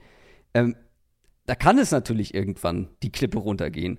Aber noch gibt es keine Anzeichen dafür, deswegen würde ich davon nicht ausgehen. Larry Ogunjobi ist so der einzige Faktor, wo ich sage, oder der einzige Spieler, wo ich sage, pff, schon eher eine Schwachstelle, aber jetzt auch nicht, was dir irgendwie komplett auf die Füße fällt. Vor allem, wenn man Keanu Benton gedraftet hat. Einen spannenden Spieler in Runde 2, so für die Interior Defensive Line. Wie gesagt, man muss hoffen, dass alle fit bleiben, weil dahinter finde ich dann schon recht dünne. Ähm, man hat noch einen Viertrunden-Pick in Nick Herbig in, investiert, aber die erste Garde ist halt High-End, wenn sie ja. fit ist. Ja, sie haben ein bisschen was für die Tiefe gemacht. Ähm, mit Watt ist natürlich, äh, ich meine, zehn Spiele letztes Jahr gemacht, war trotzdem teamintern Platz 3 in Quarterback Pressures. Sagt ja auch ein bisschen was darüber, was dann der Rest gemacht hat. Ähm, Watt, Cam Hayward und Alex Highsmith ist natürlich so ein richtig, also die, dieses Trio sollte dir eigentlich ein Top, weiß ich nicht, acht Pass Rush geben, wenn die alle fit sind ich mag die Tiefe, die sie da mit Marcus Golden und mit Nick Herbig dazu bekommen haben. Ich glaube, dass die beiden echte Rotations, ein echter Gewinn für eine Rotation sind, weil du die, also Herbig hatte jetzt auch eine ganz gute Preseason, wenn ich es richtig im Kopf habe. Golden für mich sowieso mhm. seit Jahren unterschätzt gewesen, immer eigentlich, wenn er gespielt hat, eigentlich immer konstant Quarterback Pressures produziert. Und Benton, da bin ich echt gespannt. Also der hat ja echt eine Chance zu starten auf Nose Tackle, auch von dem, was ich mitbekommen habe, eine sehr gute Saisonvorbereitung hatte für, für die Steelers. Und falls sie das halt bekommen, falls sie wieder dieser Top 5, Top, Top 10 Pass Rush irgendwie sind, dann wäre es ja ein Riesensprung im Vergleich zum letzten Jahr. Die waren letztes Jahr dann auf die Saison gesehen, hatten die einen der niedrigsten, eine der niedrigsten Pressure Rates in der NFL. Mhm. Um, ähm, und ich meine, dafür ist es dann schon fast beachtlich, dass sie nach Success Rate immer noch Platz 13 letztes Jahr waren defensiv. Nach EPA pro Play nur Platz 23. Ähm, ich denke, mehr Big Plays wieder mit dem Pass Rush zu kreieren, mehr, mehr negative Plays, um Drives zu killen, das werden sie brauchen. Und ehrlicherweise denke ich, das werden sie auch bekommen. Dann sehen wir dahinter ähm, einen Grund, warum die Steelers Defense nicht so gut war, wie man das vielleicht erhofft hat. Die Linebacker nämlich. Deshalb hat man wahrscheinlich auch die komplette Unit einmal umgekrempelt. Ja. Ja. Äh, ich glaube, da ist keiner mehr von den Startern letztes Jahr am Start. Stattdessen Cole Holcomb, der mhm. aus Washington gekommen ist, mhm. letztes Jahr nur sieben Spiele gemacht hat. Kriege jetzt kein Kribbeln in den Füßen ähm, bei der Verpflichtung. Landon Roberts kommt aus Miami, auch jetzt kein Gamechanger. Dahinter aber noch so ein paar Leute, auch mit bekannteren Namen, zum Beispiel, hatte ich gar nicht auf dem Schirm, dass dann Quan Alexander bei mhm. den Steelers mittlerweile ist, Nick Kwiatkowski. Ich weiß noch, dass wir vor ein paar Jahren. Das war mal ein gehypter Free Agent, ja. Das war mal richtig gehypter Free Agent. Ja. Letztes Jahr gar nicht gespielt. Das Jahr davor keine 79 Snaps. Schauen wir mal. Ich glaube, das, was man mhm. so hört aus dem Camp, ist tatsächlich relativ positiv. Ähm, oder auch ein Tenor Muse, den man, den man geholt hat, ist ein ehemaliger Third-Round-Pick gewesen. Hat bisher nur 81 NFL-Snaps seit zwei Jahren gespielt. Da sind viele Leute. Mhm. Mir fehlt aber schon irgendwo die Qualität an der Stelle. Ja, ist so ein bisschen, bisschen das, was wir bei den Eagles ja auch sehen. Nur wir, wir holen mal eine Masse und dann gucken wir, wer funktioniert. Ähm, ich würde sagen, so, so, eine Qualität, die vielleicht, die man auf die meisten von diesen Linebackern anwenden kann oder, oder denen geben kann, ist, ist eine gewisse Coverage-Range. Ähm, das war wahrscheinlich auch am ehesten das Standout-Merkmal von der Gruppe letztes Jahr mit, mit Miles Jack und Devin Bush. Aber qualitativ halt nicht auf dem Level, wo du es haben willst. Das heißt, ich könnte mir ehrlicherweise vorstellen, wie auch immer dann die, das Duo letztlich aussieht. Ich denke, Holcomb und Roberts ist das wahrscheinlichste Szenario, ja. aber äh, mal gucken. Ich glaube, es ist durchaus denkbar, dass es trotzdem ein Upgrade ist im Endeffekt über, über das, was sie letztes Jahr hatten. Das ist absolut möglich. Positiver schaue ich trotzdem auf die Secondary. Auch da gibt es ein paar Veränderungen. Generell, das ist eine Division mit spannenden Secondary-Veränderungen, habe ich mhm. das Gefühl. Ähm, Patrick Peterson ist jetzt bei den Steelers angekommen, mhm. ist in die Jahre gekommen, aber hat letztes Jahr nochmal gezeigt, dass er auf einem hohen Level spielen kann, wenn er richtig eingesetzt wird. Ein Joey Porter hat man hochgedraftet, mögen wir beide sehr gern, wenn ich das richtig in Erinnerung habe. Mehr als ich, aber wo sie ihn gedraftet haben, auf jeden Fall. Ah, sind wir da auseinandergegangen? Ja, ja, ich war bei Porter ja so ein bisschen skeptischer. ja, ich ähm, mochte den sehr. Weil ich halt, also, meine Frage war immer halt so ein bisschen, kann er was anderes als halt pressen an der Line? Und wenn NFL-Receiver anfangen, ihm da Probleme zu bereiten, hat er dann so einen Plan B? Das ist so ein bisschen das, was ich von ihm sehen will. Aber also äh, George, an, Pickens hatte, George Pickens hatte offensichtlich im Training große Probleme, sich von ihm zu lösen. Es ist jetzt auch kein Receiver, den ich für sein Route Running hervorheben würde, ja, sagen. Er hatte bei mir einen First Round Grade, war mein Nummer 4 Cornerback. Sie haben mhm. Runde 2 bekommen. Ähm, deswegen bin ich da sehr gespannt drauf, ob er schnell zum Einsatz kommt. Ich denke schon.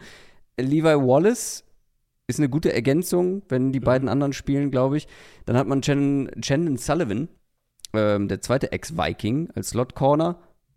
Könnte eine Schwachstelle werden, je nachdem, wie man sich da positioniert oder aufstellt. Aber die Safeties reißen es, glaube ich, auch noch raus. Minka Fitzpatrick, absoluter Star-Safety. Dann hat man DeMonte Casey. Ähm, das ist, wenn die beide zusammen auf dem Feld stehen, ein starkes Duo. Gleichzeitig ist da noch ein Keanu Neal zum Beispiel, einen sehr erfahrenen Safety, den man geholt hat. Vielleicht könnte man ja auch mal drei Safeties auf dem Feld sehen, oder? Ja, ich bin generell gespannt, wie sie das dann aufteilen im Endeffekt, weil so ein bisschen ist für mich schon noch offen, wer in welchen Situationen im Slot spielt. Ja. Ähm, sie hatten ja Arthur Mollett letztes Jahr, der das vor allem gemacht hat, der ist in Baltimore jetzt. Cam Sutton ähm, ist weg. War. Wie bitte? Der ist auch weg. Genau, der, der ist in Detroit. Der war letztes Jahr ja auch ein klar, also er war klarer Outside-Starter, aber auch einer, ja. der ab und zu nach innen gegangen ist. Es gab diese Berichte, dass Patrick Peterson im Slot ähm, mm. trainiert hat. Das muss nicht immer unbedingt was heißen, weil natürlich Teams gerade in der, in, der, in der Saisonvorbereitung mit solchen Veterans, die halt, wo du weißt, was, du, was die können, die halt vielleicht mal in einer anderen Rolle ausprobierst, um mal einfach zu gucken, was, wie viel Flexibilität haben wir da. Und Peterson ist halt einfach jetzt nicht mehr der Jüngste. Es könnte sein, also ich denke da so ein bisschen an so eine Jalen Ramsey-Rolle, so ein bisschen Physis nach innen bringen, jetzt nicht mit Quickness und so weiter innen gewinnen, sondern eher mit ein bisschen Physis. Weil das könnte dir eben erlauben, Peterson, Porter und Wallace zusammen aufs Feld zu bringen. Ähm, könnte, ne, könnte ein interessanter äh, Versuch sein. Ich weiß nicht, ob sie das wirklich im Endeffekt so machen. Ich habe halt ein bisschen die Sorge, dass Peterson, wenn er outside in der Defense, die viel Man spielt, jetzt auf einmal wieder ran muss. Dass er da doch dann häufiger verbrannt wird. Weil letztes Jahr, so wie du es gesagt hast, finde ich, war es genau richtig, ähm, dass er halt in Minnesota haben wir halt gesehen, dass er immer noch sehr, sehr gut sein kann, wenn man ihn richtig einsetzt. Und diese Defense war halt super zone-heavy, hat die Cornerbacks sehr beschützt. Ähm, Pittsburghs Defense ist halt anders. Und deswegen könnte ich mir schon vorstellen, dass im Endeffekt Peterson mehr innen und mhm. Porter und, und Wallace außen, dass das vielleicht sogar das beste Trio sein könnte am Ende für Pittsburgh. Also individuell betrachtet ist es auf jeden Fall das Beste, wenn ja. Patrick Peterson sich im Slot gut schlägt. Dann könnte ich mir das auch gut vorstellen. Also, die Steelers haben wenig Schwachstellen insgesamt. Mhm. Sie haben ein paar Stars, ein paar Playmaker, ein Quarterback, der in guten Umständen liefern ja. kann. Die ja. Umstände sollten zumindest mindestens mal okay sein, wenn nicht besser. Und sie haben absolut einen Top-Head-Coach, der ihn nie verliert, gefühlt. Zumindest nicht über eine ganze Saison gesehen.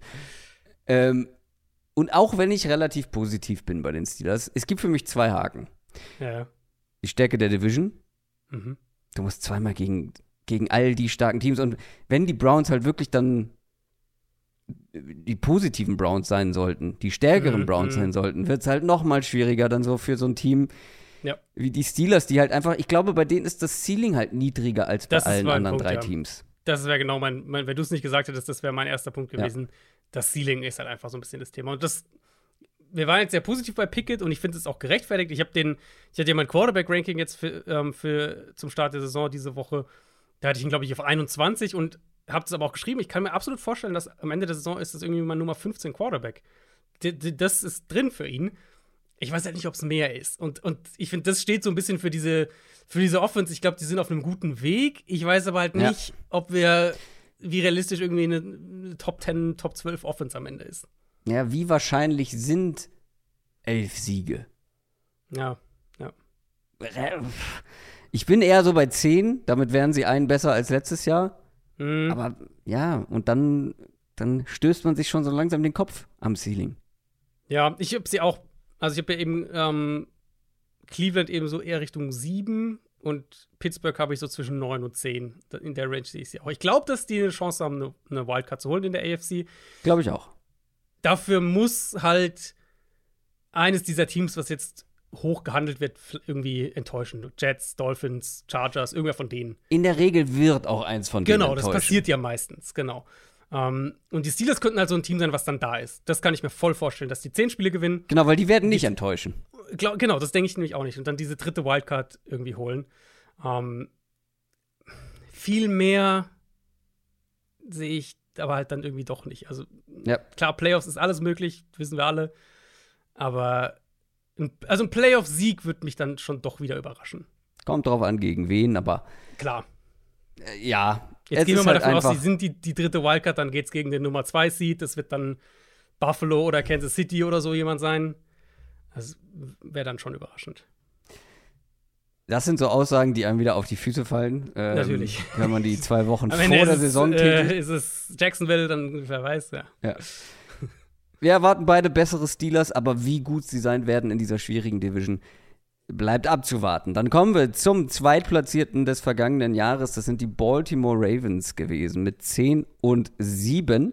Die haben es dann auf jeden Fall noch in die Playoffs geschafft. Natürlich wollte sich die, äh, die, die Ravens Adrian schnappen, ähm, als Hm. Lama Jackson Believer, dezent Mhm. ausgedrückt.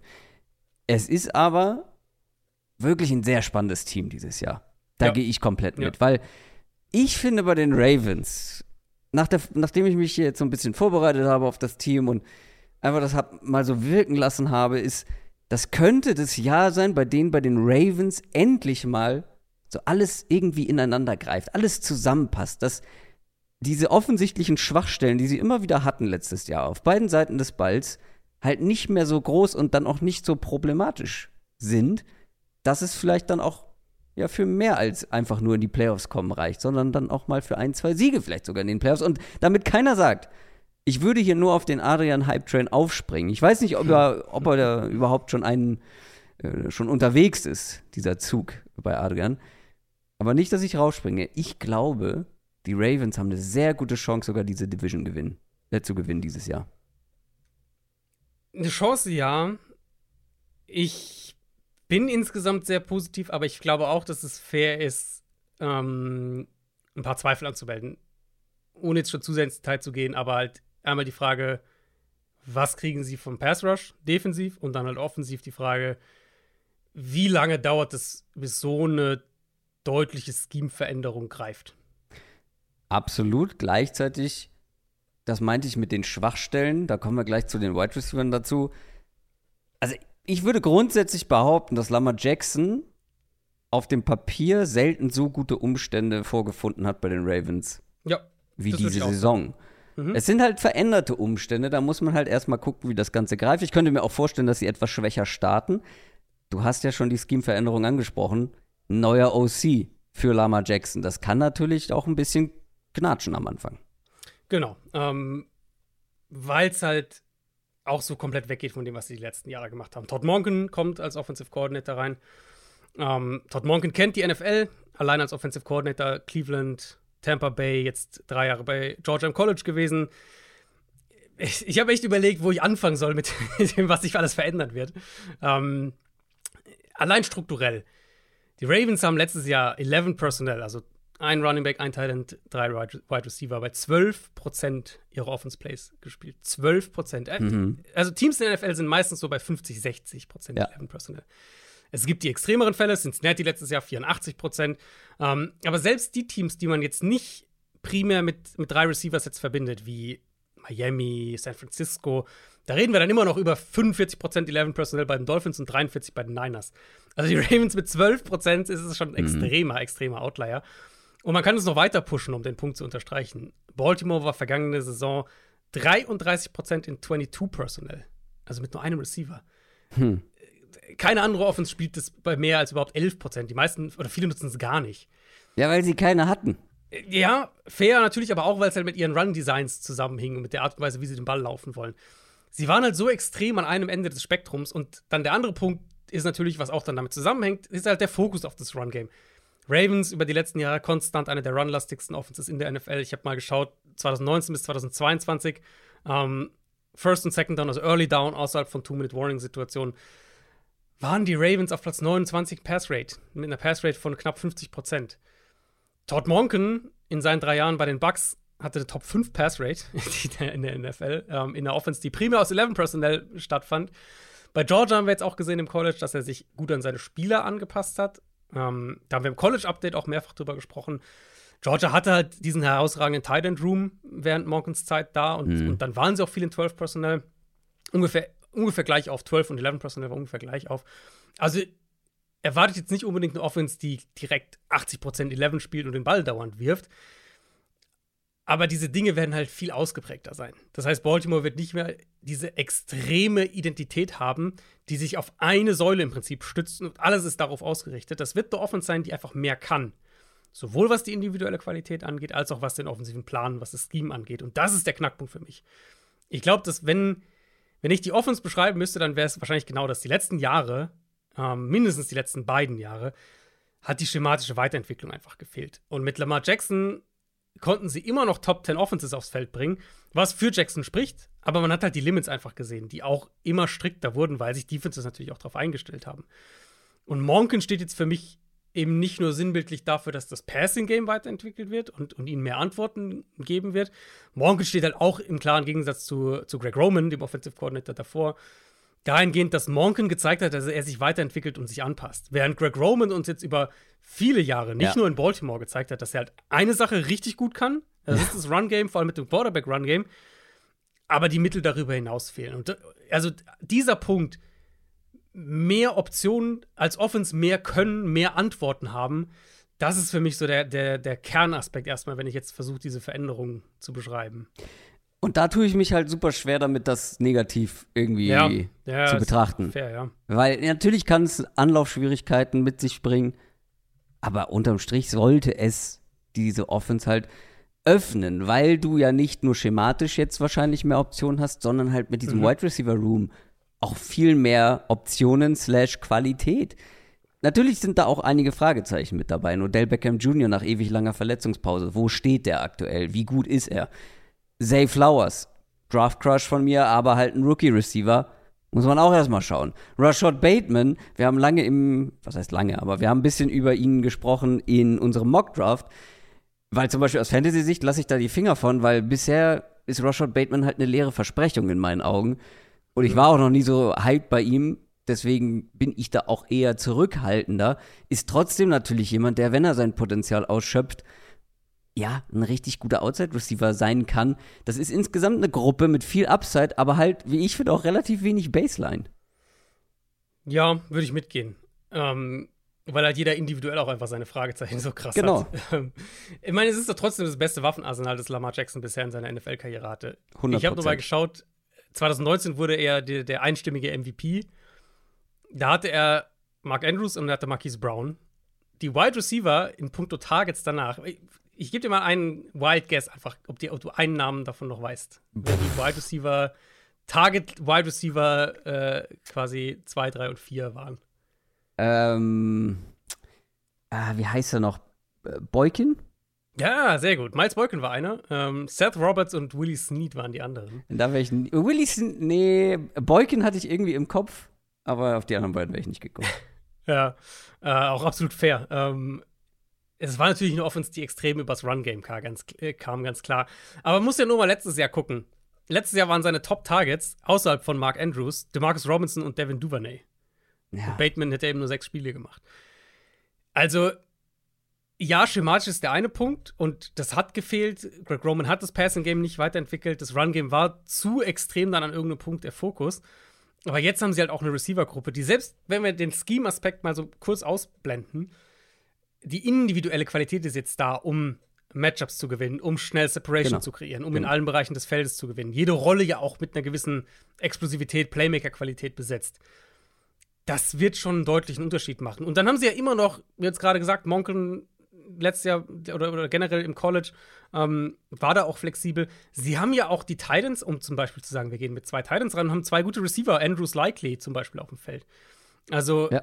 auch hier ist auf einmal halt eine, eine, eine, Gesamtqualität einfach da, die sie bisher noch nicht hatten. Und dann äh, reden wir ja noch gar nicht drüber, was, was ja auch immer noch im Run-Game wahrscheinlich möglich sein wird für, für die Offense. Genau, und vor allem ist es halt eine Offense, die irgendwann im Laufe des Jahres ihren Star-Quarterback verloren hat, die ja. eben nicht diese Receiver-Qualität hatte, nicht die schematische Variabilität und trotzdem zehn Spiele gewonnen hat und eine Punktedifferenz von plus 35.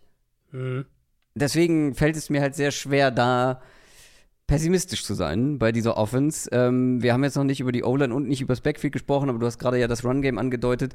Ähm, J.K. Dobbins ist mhm. auch so ein bisschen also ich will nicht sagen, so eine leere Versprechung wie jetzt Rashad Bateman, weil J.K. Dobbins hat zumindest ein Jahr gezeigt, was er kann. Aber das war halt, wann war es? 21 oder 20 sogar, ne? 2021 nicht gespielt. Letztes Jahr. War. Genau, die war stark, die war stark, ja. Okay. Mhm. 21 nicht gespielt, weil verletzt. Ähm, dann kam er von der Knieverletzung zurück.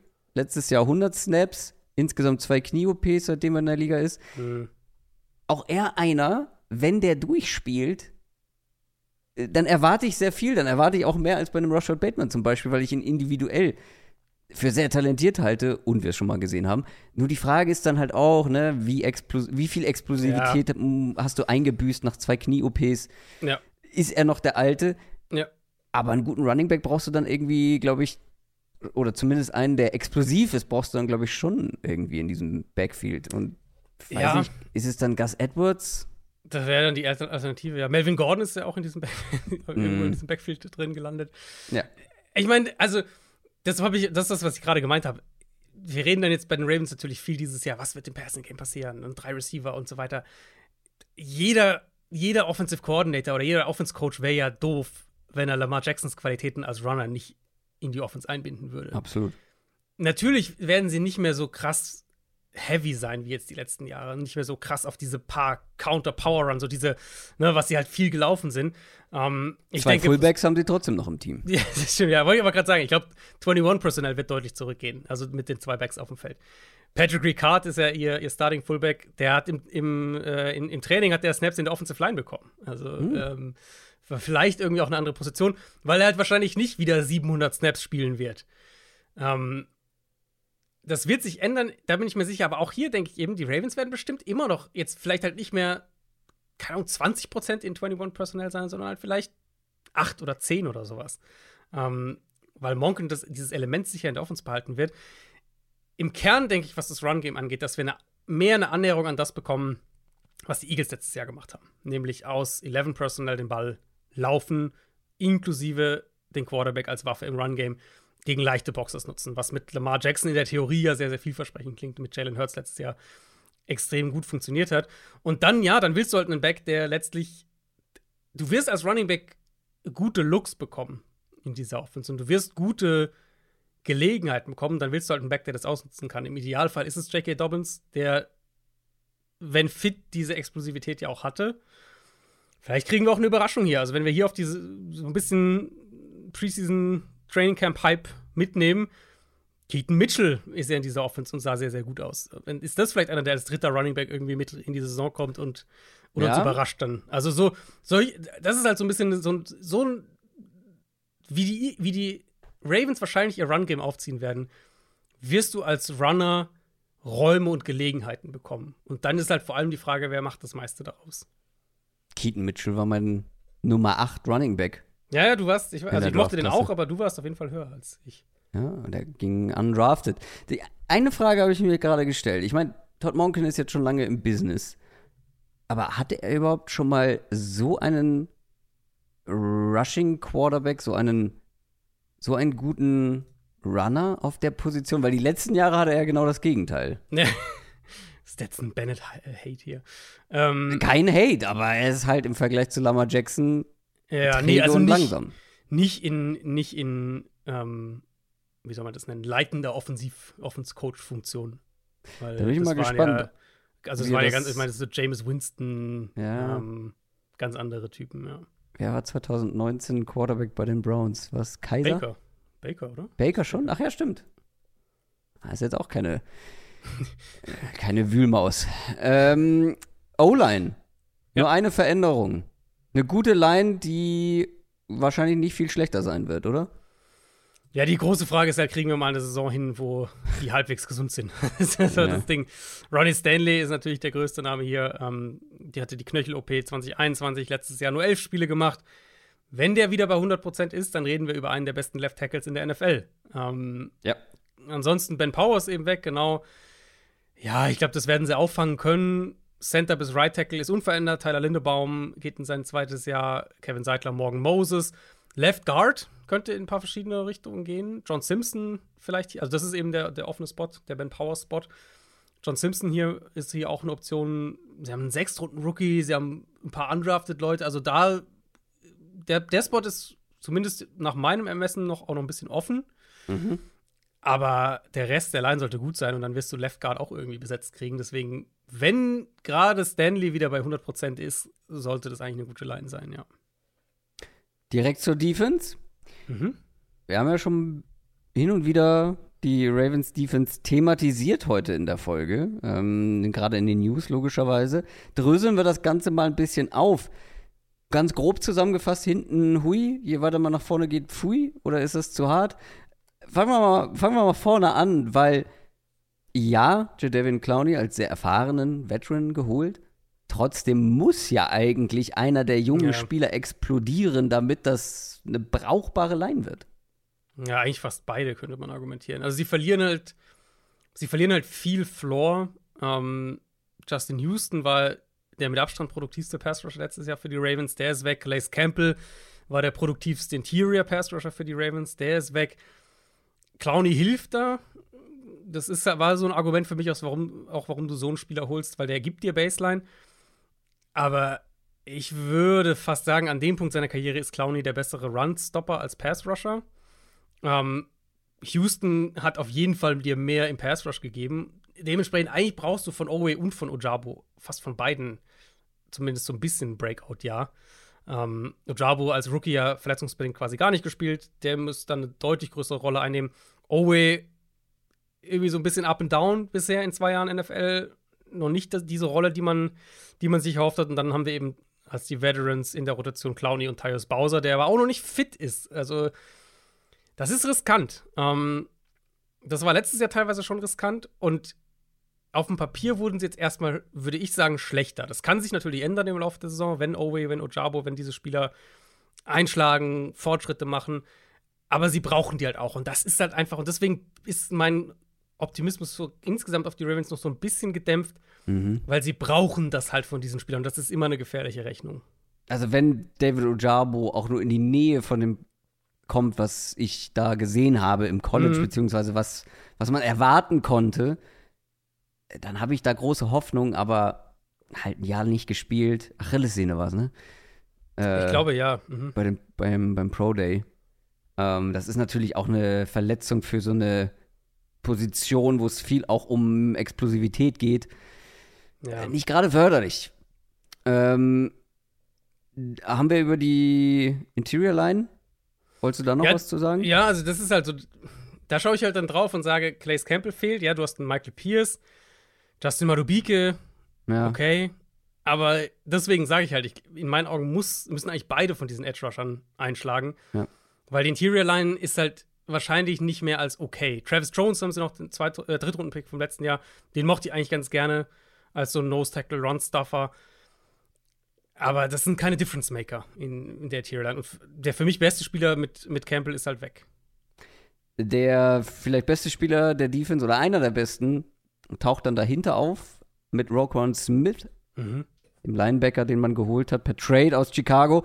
Top-Verstärkung gewesen und vor allem doppelt gut, weil ein Spieler, der ein First-Round-Pick, der aussah wie ein absoluter Draft-Bust, wurde auf einmal absolut okay neben Roquan Smith, nämlich Patrick Queen, hatte zwei katastrophale Jahre und scheint sich dann an der Seite von Roquan Smith gefangen zu haben und zusammen sahen die ja richtig gut aus. Ja, gerade auf Linebacker kann das so eine Erleichterung sein für insbesondere wenn du so ein spezifischer Linebacker-Typ bist wie Queen, wenn du dann halt daneben einen kriegst, der der Anker ist und du kannst um ihn mhm. herumarbeiten. Und das war ja im Prinzip so bei den beiden.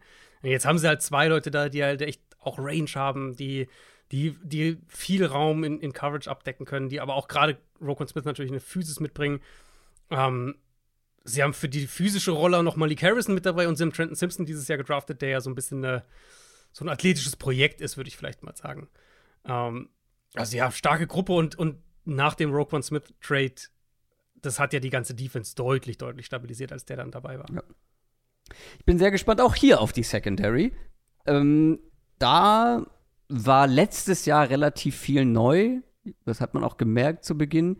Gerade dann auch mit dem, mit dem damals neuen auf, äh, Defensive Coordinator. Wir haben jetzt in den News schon gesagt, Marlon Humphrey verletzt. Das ist natürlich ein herber Rückschlag. Jetzt erstmal, weil einer der besten Spieler, wahrscheinlich der beste Spieler in dieser Secondary, nimmt Kyle Hamilton vielleicht noch zusammen. Aber generell, wie erwartest du die Secondary? Weil ich könnte mir vorstellen, ja, es gibt jetzt auch wieder Veränderungen, aber trotzdem sollte es sich nicht alles schon so ein bisschen mehr gefunden haben? Ja, es ist halt das Problem, wenn du dich so auf deine Secondary stützt und dann dein Nummer 1 Corner wegbricht. Ja. Das ist halt einfach so. Ich meine, wir haben es, kannst du ein bisschen den Case umdrehen für die Steelers, wenn du dich halt so auf deine Front stützt und dein Nummer 1 Pass Rusher wegbricht, dann ist es schwer zu kompensieren die Ravens letztes Jahr hatten nach DVOA die beste Defense bei Plays ohne Pressure. Und das ist einerseits ein starkes Statement eben über Mike McDonald, den Defensive Coordinator in seinem ersten Jahr. Es unterstreicht aber halt eben auch, wie stark Baltimore mit, mit seinen Coverage-Rotationen war, wie gut sie darin waren, Quarterbacks entweder reinzulegen, in Anführungszeichen, oder zumindest dazu zu bringen, kurz zu zögern, Passfenster zugehen zu lassen. Inklusive ja im Playoff-Spiel gegen Cincinnati dass Baltimore mit Tyler Huntley fast gewonnen hätte. Das ja. hat man wahrscheinlich nicht mehr so auf dem Zettel viele, aber wenn dieses, dieses Play war ja, also das hat wieder so ein, so ein narrativ prägendes Play, weil es halt in den Playoffs passiert. Die Ravens waren ja an der 2-Yard-Line, viertes Viertel, 17-17.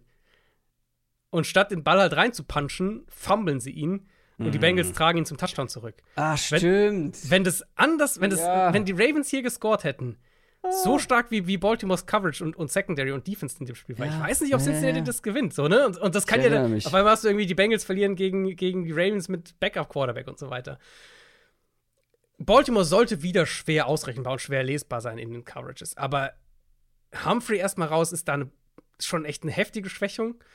Die individuelle Corner-Qualität. Wie lange, wie lange ist er raus? Ich weiß, du hast es in den News gesagt, aber ja, zwei, schon wieder zwei Spiele, vielleicht drei, so, mal gucken. Ja, aber das ähm, geht noch, das geht noch. Ja, ich bin da, also, ja, bei OP und so bin ich immer so ein bisschen, hm, mal schauen, wie lang es dann wirklich ist. Hm. Das heißt, wir kriegen wahrscheinlich Rocky Sin und Ronald Darby die ersten Wochen. Ähm, es ist zum anderen aber halt auch riskant, sich generell darauf zu verlassen, dass das wieder so effektiv für sie sein kann wie letztes Jahr. Und das führt halt wieder zu diesem Punkt zurück. Ähm, sie werden wahrscheinlich so oder so mehr auf ihren Pass Rush angewiesen sein. Ähm, dann bin ich auch gespannt, wie sich die Rolle von Kyle Hamilton ändert. Das klingt so, als mhm. würde die sich ein bisschen verändern, weil der ja eigentlich als Rookie dann im Slot so richtig angekommen ist. Jetzt soll er wahrscheinlich mehr in diese Strong Safety-Rolle rücken. Sicher immer noch flexibel und so, je nach Matchup unterschiedlich, aber vielleicht nicht mehr der primäre Slot-Corner sein, der ja dann im Laufe der Saison war letztes Jahr. Und das könnte, im Worst Case, könnte das eine Schwächung in zwei Positionen sein. Strong Safety und im Slot, wenn, falls Hamilton da jetzt nicht so ideal ist und im Slot vielleicht der bessere, die bessere Option ist. Das muss ich vielleicht auch einpendeln.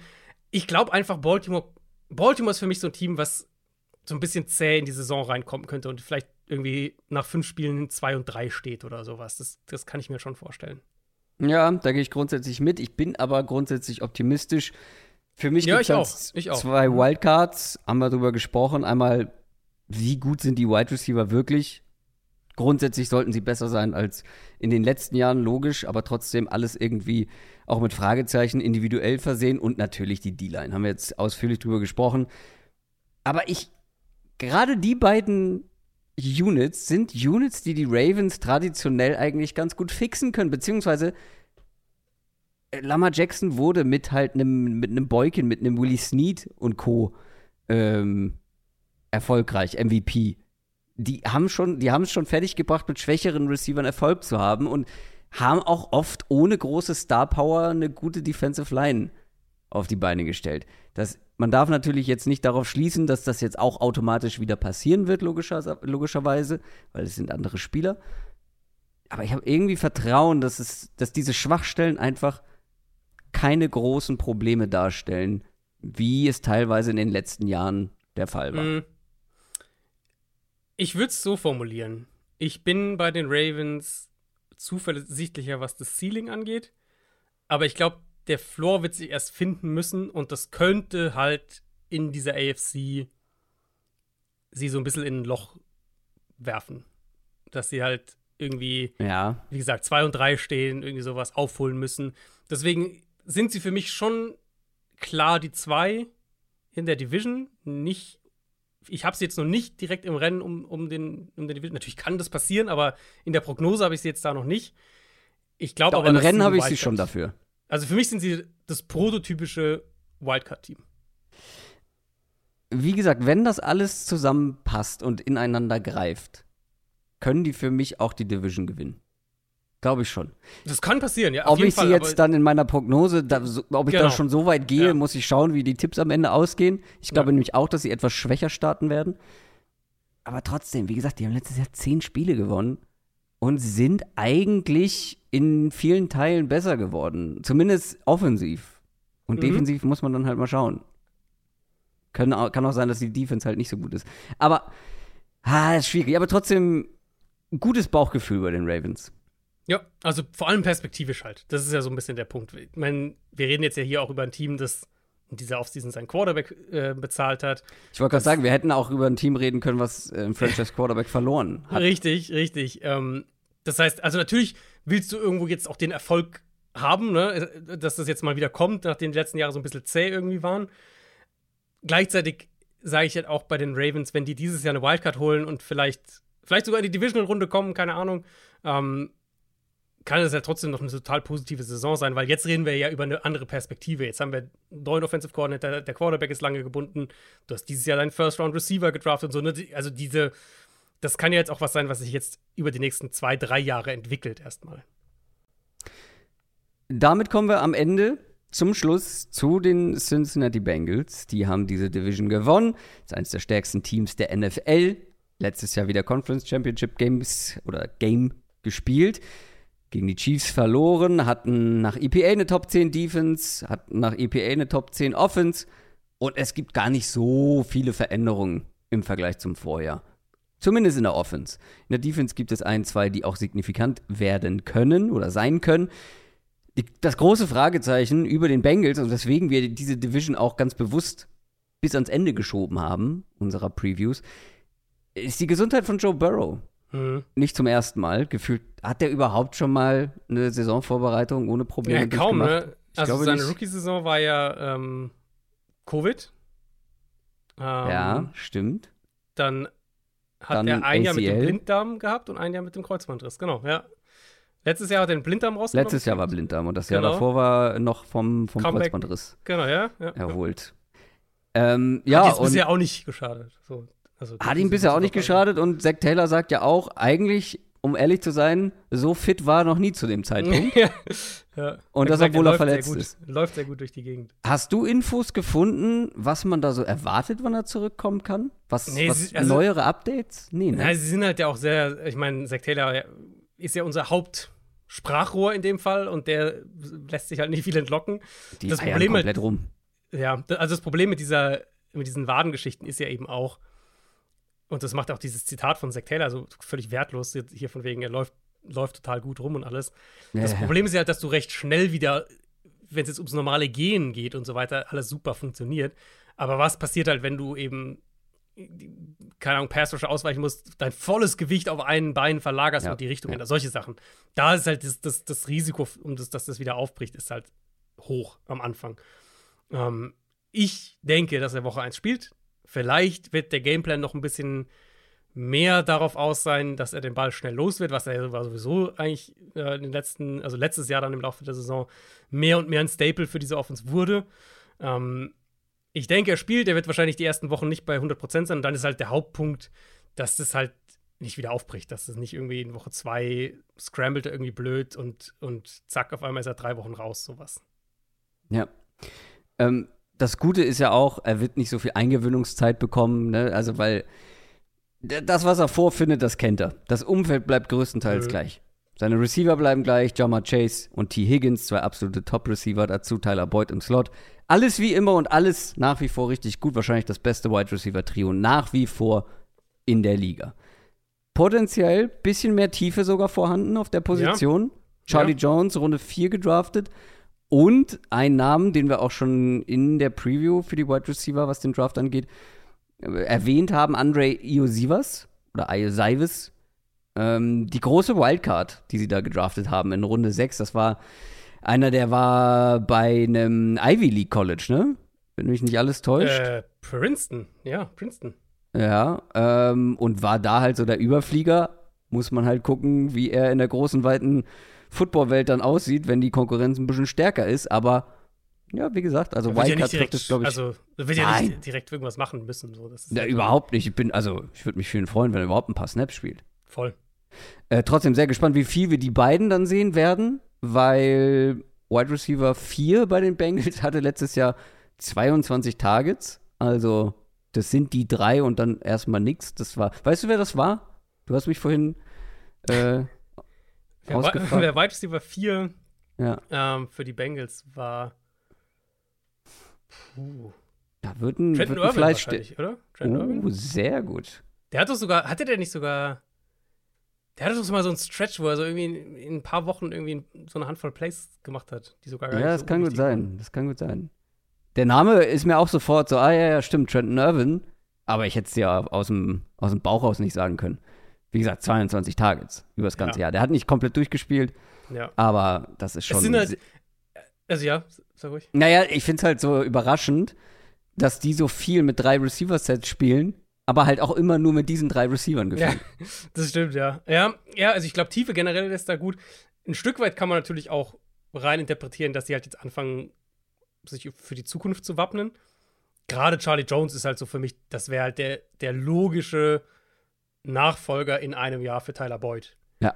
Im Slot. Das könnte ich mir halt sehr gut vorstellen. Ob Andre Yoshi was, was wird, keine Ahnung. Natürlich perfekter Case ist irgendwie, er hat eine, eine tolle Saison als Roleplayer dieses Jahr und du kannst vielleicht sogar T. Higgins dann irgendwie traden oder gehen lassen, weil du ihn eh nicht bezahlen kannst und Yoshi was kannst du direkt als Starter rein. Yoshi, was nennst du den? Der, So wird der ausgesprochen, meines Wissens nach, ja. ich dachte, wir hätten da in der Draft-Folge schon drüber gesprochen und da dachte ich, wir hätten uns auf geändert- äh, geeinigt. Nee, das ist auf jeden Yoshi. Fall. Also, Ja, ent- bei- also irgendwo ist ein Macht er Sch bei. Super Mario mit oder was? Irgendwo ist ein Sch drin. Entweder Yoshiwash, ich Warum? Ja, ist halt so, kann ich doch nichts dafür. Das ist doch ein griechischer Name, oder nicht? Oder ein Das, zypriotischer? das Thema hatten wir auch schon in der Folge. ja, also das, Das- der wird Yoshi was ausgesprochen, da werde ich noch mal in die Recherche gehen. wir hatten, das weiß ich nicht noch, wir hatten genau Ja, dieses ja. Thema, weil der, äh, weil der Name natürlich irgendwie griechisch ist, aber der äh, ist ja Hawaiianer. Ah, eine andere das war der. Fehler, den ich genau und den Fehler. Das ist gut, dass man mir sowas erzählt und ich dann trotzdem bei der ersten Annahme bleibe. Yosivash ist es. Yosivash. Ähm, Ja, gut. Stimmt, der ist in Honolulu geboren Ja. und dann kann dann natürlich ein Sch mit eingebaut werden. Na gut, Yoshivas. Andrei Yoshivas. Mal sehen, wie oft äh, Kommentatoren diesen Namen aussprechen müssen, wenn es dann Ja. um die Bengals geht. Kommen wir lieber zum neuen Tight End der Bengals, Irv Smith. Den Namen habt ihr hier im Podcast schon häufiger Der gehört. ist leichter, ja. Ja, der ist Irv äh, Smith. leichter und den habt ihr schon vor allem mehrfach gehört. Der kommt von den Vikings. Bekanntermaßen ähm, halte ich relativ viel von ihm individuell. Sein Körper hält nicht so viel von ihm, habe ich das Gefühl.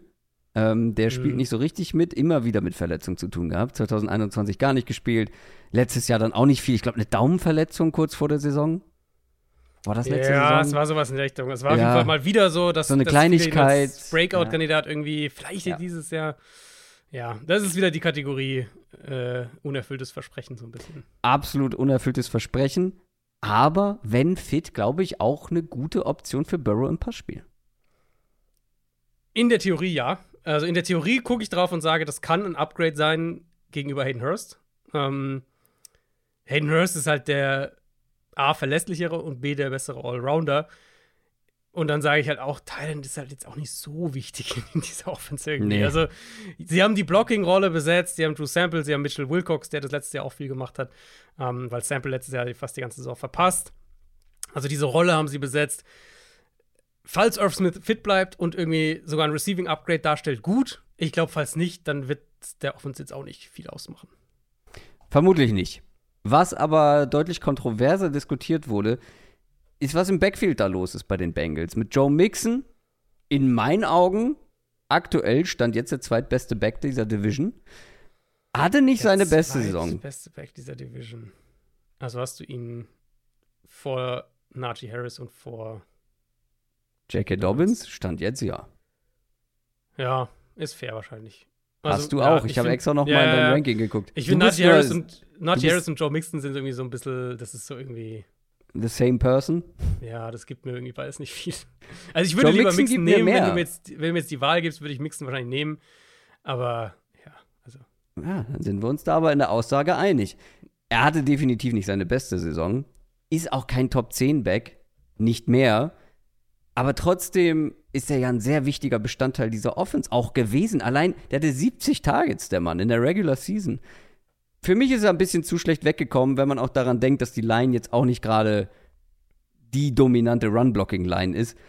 Gleichzeitig muss ich aber auch sagen, ich bin sehr gespannt auf die Leute dahinter. Mit Chase Brown, Rookie.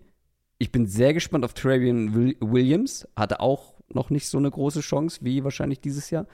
Ob die vielleicht Druck machen können, weil Joe Mixon könnte in sein letztes Jahr in Cincinnati gehen. Ja, haben wir ja eigentlich letztes Jahr schon gedacht. Dann hat er jetzt eine Gehaltskürzung eben zugestimmt, um Ja. zu bleiben. Also tatsächlich keine Umstrukturierung, eine Gehaltskürzung. Ähm, das hilft dann natürlich, um noch mal ein Jahr zu bekommen und da irgendwie zu bleiben. Aber ja, die Ausgangslage ist, denke ich, recht ähnlich. Ähm, ich finde, Mixon ist ein guter Back für diese Offense. Ich finde, der passt in das, was sie machen wollen. Ich würde halt gerne ich würde gerne mehr Explosivität sehen noch als Ja. Komplementär dazu. Und das ist, könnte vielleicht Chase Brown sein, Ja. der Fünftrunden-Pick. Das war ja so ein bisschen das, was ihn eigentlich, was er eigentlich am besten, mit am besten macht, diese, diese One-Cut-and-Go, Big Play-Runs. Ja. Ähm, aber ja, auch hier wieder ist es so ein bisschen wie die Thailand-Geschichte. Die drei Receiver sind das Wichtige, die drei Receiver und der Quarterback sind das Wichtige. Ähm, und die anderen Rollen haben sie in Ordnung besetzt, falls da irgendwer positiv überrascht, falls Chase Brown jetzt eine fantastische Rookie-Saison hat oder wie gesagt, auf Smith ein, ein Thailand-Upgrade ist gut, macht die Offense noch ein bisschen besser. Es steht und fällt aber halt nicht damit. Schon eher mit der O-Line wahrscheinlich. Ja. Nach wie vor die Achillessehne. Also, gerade dann auch in den Playoffs, jetzt gerade dann im letzten Spiel, 23 Pressures gegen die Chiefs zugelassen. Ähm, das ist halt ein, eine Sache, die tut dir dann halt in den Playoffs besonders weh. Ähm, die Ineffizienz im Run-Game habe ich gerade schon angesprochen. Glaube ich, ist auch ein O-Line-Thema zum Teil, nicht nur Joe Mixon. Jonah Williams hatte ein richtig mieses Jahr. 12 Sacks und 43 Pressures auf seine Kappe laut PFF. Und das nur während der Regular Season. Nur 10 Spieler haben mehr Pressures zugelassen. Einer davon, Fun Fact, ist übrigens Orlando Brown, der neu mit dabei ist. Der kommt von den Chiefs und sorgt wahrscheinlich dafür, dass Williams von links, also Ja. von Left Tackle auf Right Tackle wechselt. Orlando Brown, ja, hat viele Pressures zugelassen, trotzdem sollte er ein klares Upgrade auf Left Tackle sein. Neben ihm Left Guard Cordell Walson, Ted Karras bleibt Center und Alex Kappa auf Right Guard. Mhm. Bedeutet im Grunde nur, Orlando Brown ersetzt Lyle Collins. Was gut ist. ja. Aber der Ja. Rest bleibt. Wenn Jonah Williams sich ein bisschen fängt auf der Right Tackle Genau. Position, sollte das eine bessere Line sein als letztes Jahr. Ich weiß halt nur nicht, ob es insgesamt eine bessere Line als ja ein Mittelmaß NFL wird. Ja, so ähnlich habe ich es mir auch aufgeschrieben. Ist immer noch keine Line, die mich vom Hocker haut. Aber ich denke gleichzeitig auch, dass die Bengals jetzt über die letzten Offseasons die Line Jahr für Jahr verbessert haben, schrittweise. Und das sollte die beste Line der Joe Burrow-Ära sein. Man kann es auch so rumformulieren. Williams, nach allem, was hm. man mitkriegt, der wollte ja erst nicht auf die rechte Seite, wollte einen Trade und so, war, hat er keinen Bock drauf gehabt. Ähm, was man dann mittlerweile aus dem Camp hört, was wir in der Preseason gesehen haben, das scheint besser zu funktionieren, als es vielleicht im Mai so ein bisschen gewirkt hat. In dem Fall denke ich tatsächlich, dass sie beide auf beiden Tackle-Spots Upgrades bekommen, weil Orlando Brown ist besser als Williams und Williams ist besser als Collins auf der rechten Seite dann. Mhm. Ähm, und, und Hakim Adenici, der ja da auch teilweise gespielt hat. Interior Line bleibt gleich, sie haben ein bisschen mehr Tiefe jetzt mit drin. Ähm, ich sehe so ein bisschen die Tendenz, dass sie vielleicht wirklich auch ein bisschen mehr Power spielen wollen, mehr Power laufen wollen. Ähm, was sie auch letztes Jahr schon gemacht haben, was ja eigentlich gegen Zach Taylors Wurzeln geht. Aber ein Spieler wie Orlando Brown, auch dass sie Cody Ford sich geholt haben, so für die zweite Reihe, geht für mich schon so ein bisschen in diese Richtung. Und ich sehe halt auch eine Line, die, denke ich, im Run-Game leichte Boxes bestrafen kann, ähm, was das Run-Blocking angeht. Und die Bengals, wie du gesagt hast, letztes Jahr mittelmäßiges Run-Game, bestenfalls. Ich glaube, hier, hier ist halt tatsächlich eine Dimension, die, wo sie ihre Offense noch erweitern können. Und das Ideal, also absolute Best-Case-Szenario ist eben, sie haben eine Line, die gut genug ist, dass sie wirklich konstant Gegner im Run-Game bestrafen können. Und vielleicht öffnet das ja halt auch wieder ein bisschen die Big Plays im Passing-Game, die letztes Jahr ja einfach fast komplett weg waren. Also der, dieser Sprung von, von 21 zu 22 war natürlich sowieso extrem, weil 21, 21 halt sie so auch so krass Big Play-lastig waren. Letztes Jahr war es aber ja dann trotzdem nicht nur gemessen daran, sondern auch gemessen am Ligaschnitt waren sie ja einfach, war das ist ja so krass runtergegangen dass ich mir schon vorstellen könnte, vielleicht finden sie da wieder eine bessere Balance und dann wäre die Offense sogar noch mal stärker. Kommen wir zur Defense. Das war eine starke Defense letztes Jahr. Ich habe es eingangs schon gesagt. Es gibt ein paar Veränderungen, aber man hat auch ein paar Ressourcen in die Defense gesteckt. Fangen wir wieder immer, wie immer vorne an, oder wie meistens. Trey Hendrickson und DJ Reader sind die Aushängeschilder und ich weiß nicht, wie oft Adrian letztes Jahr während der Verletzung von DJ Reader erwähnt hat. es ist sau wichtig, dass dieser Mann zurückkommt. Ja. Also ähm, da, den kann man einfach nicht oft genug positiv erwähnen, beziehungsweise darf man nicht unterschätzen. Sam Hubbard hatte ein gutes Jahr auf der anderen Seite als Pass Rusher. Trotzdem finde ich es aber gut, dass man auch in Runde 1 da nochmal in den Edge Rush investiert hat mit Miles Murphy, ein Spieler, den ich sehr mochte habe extra nochmal nachgeguckt, Nummer 7 auf meinem Big Board gewesen. Nummer 3 Edge vor einem Tyree mhm. Wilson. Mhm. Ich bin sehr gespannt. Äh, sehr gespannt auf Miles Murphy. Es ist so einer, der, wenn, also seine besten Plays sahen teilweise besser aus als von den meisten anderen im Draft. Er hatte halt auch noch zu viele schlechte Plays. Also ein bisschen inkonstant gewesen, hot mhm. and cold. Ähm, und der letzte Starter in der Line ist dann BJ Hill, guter Defensive Tackle. Aber mit Sam Hubbard ist das, glaube ich, eine gute Defensive Line, wenn Miles Murphy schnell reinkommt und schnell das wird, was ich erhoffe, sozusagen. Ähm, dann glaube ich, dass das auch eine Defensive Line ist mit Potenzial für deutlich mehr. Ja, ich mag halt, ich mag die Line, weil es eine der wenigen ähm, in der NFL ist, die eigentlich durch die Bank weg gut gegen den Run ist und mehrere Spieler hat, die individuelle Pass Rush gewinnen können. Mhm. Also sie haben wahrscheinlich auf jeden Fall eines der physischeren Defensive Tackle Duos in der NFL mit Reader und BJ Hill. Beide richtig stark gegen den Run eben. Ähm, Reader, genau wie du gesagt hast, ist wahnsinnig wichtig für die Struktur der Defense. Und dann haben sie Tiefe und sie haben diese Edge Rusher, die eben in der ersten, in der ersten Linie mit Hendrickson und Hubbard auch, gerade Hendrickson ist ja auch wirklich so ein guter Allrounder, der auch absolut eine Edge setzen kann. Ähm, Murphy als, ja, wirfst du als, als Rotationsspieler halt da rein, glaube ich, die ideale Rolle für ihn, um, um ein bisschen Fuß zu fassen, anzukommen, vielleicht wahrscheinlich erstmal mehr Pass-Rush-Snaps zu spielen, da so ein bisschen sein, zu zeigen, was, was für ein athletisches Talent er ja auch hat. Und Joseph Osai eben, der 2021 als Rookie verletzungsbedingt gar nicht gespielt hat, letztes Jahr gerade auch als Pass-Rusher ein paar gute Ansätze drin gewesen. Also sie haben da auch echt noch Talent, junge Spieler, die sich noch entwickeln können. Ja. Ähm, ich mag die Line sehr. Sie haben mit beiden Linebackern verlängert. Beide selbst hm. gedraftet. Jermaine Pratt, Logan Wilson. Die Kein, beide ihr Breakout-Jahr hatten. Genau. Keine Superstars oder sowas. Trotzdem finde ich auch hier, wie sie sich ergänzen, so diese beide, so dieses komplette Skillset irgendwo ja. schon eins der besseren Linebacker-Duos ligaweit. Also, wenn wir jetzt irgendwie Linebacker-Duos ranken würden, wären sie sicher irgendwie in der Top 10, Top 8 dabei. Ähm, Und das, finde ich, macht halt diese Unit aus. Es ist halt, also, du, es ist kein, es ist halt einfach keine Schwachstelle drin und sie ja. haben ein paar individuelle Difference Maker, allen voran natürlich Hendrickson. Ja, das ist einfach eine, eine gute Front, die auch wieder gut sein wird. Und jetzt kommen wir aber beim vierten Team dazu, dass ich sage, die Secondary ist interessant. Oder die Secondary wird vor allem auch interessant, weil das war eine richtig starke Gruppe. Mit äh, Jadobi Awuzie kommt aber jemand zurück, der die Gruppe noch besser machen sollte. Letzte Woche ab, äh, letzte Season ab Woche 9 raus gewesen, verletzt. Mike Hilton im Slot ist eine Bank. Ähm, Cam Taylor Britt könnte schon tatsächlich bald seinen Posten verlieren. Hätte ich jetzt so persönlich als, ja, Schwachstelle ist vielleicht übertrieben, aber halt ähm, nicht gerade Prunkstück beschrieben. Und wenn er seinen Posten verliert, dann wahrscheinlich an DJ Turner. Weiterer mhm. hoher Pick gewesen mhm. im Draft. Mochten wir auch beide sehr, oder? Zumindest bei mir war er auf Nummer 6 bei den Cornerbacks. Ich mochte ihn ja noch mehr als du. Ich war extrem hoch bei ihm. Ich glaube, er war sogar, boah, jetzt nichts falsch sagen, 5, glaube ich, bei mir. Also ich hatte ja. ihn auf jeden Fall echt hoch.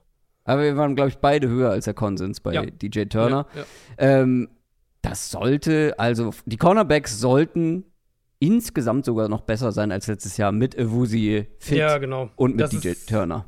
Ja, das ist, das ist so der Knackpunkt, dass, dass Awuzie eben fit ist und äh, du ja, also du kriegst ja halt eine, eine, wenn du dir überlegst, was er 2021 in dieser Defense war, ja. ähm, also Awuzie jetzt, dann kriegst du ja, ja. Nochmal, ja. schon mal eine ganz andere Qualität da einfach rein. Ähm, und ersetzt er im Prinzip Eli Apple damit, der wahrscheinlich die größte Schwachstelle dieser Secondary letztes Jahr war, würde ich mhm. sagen.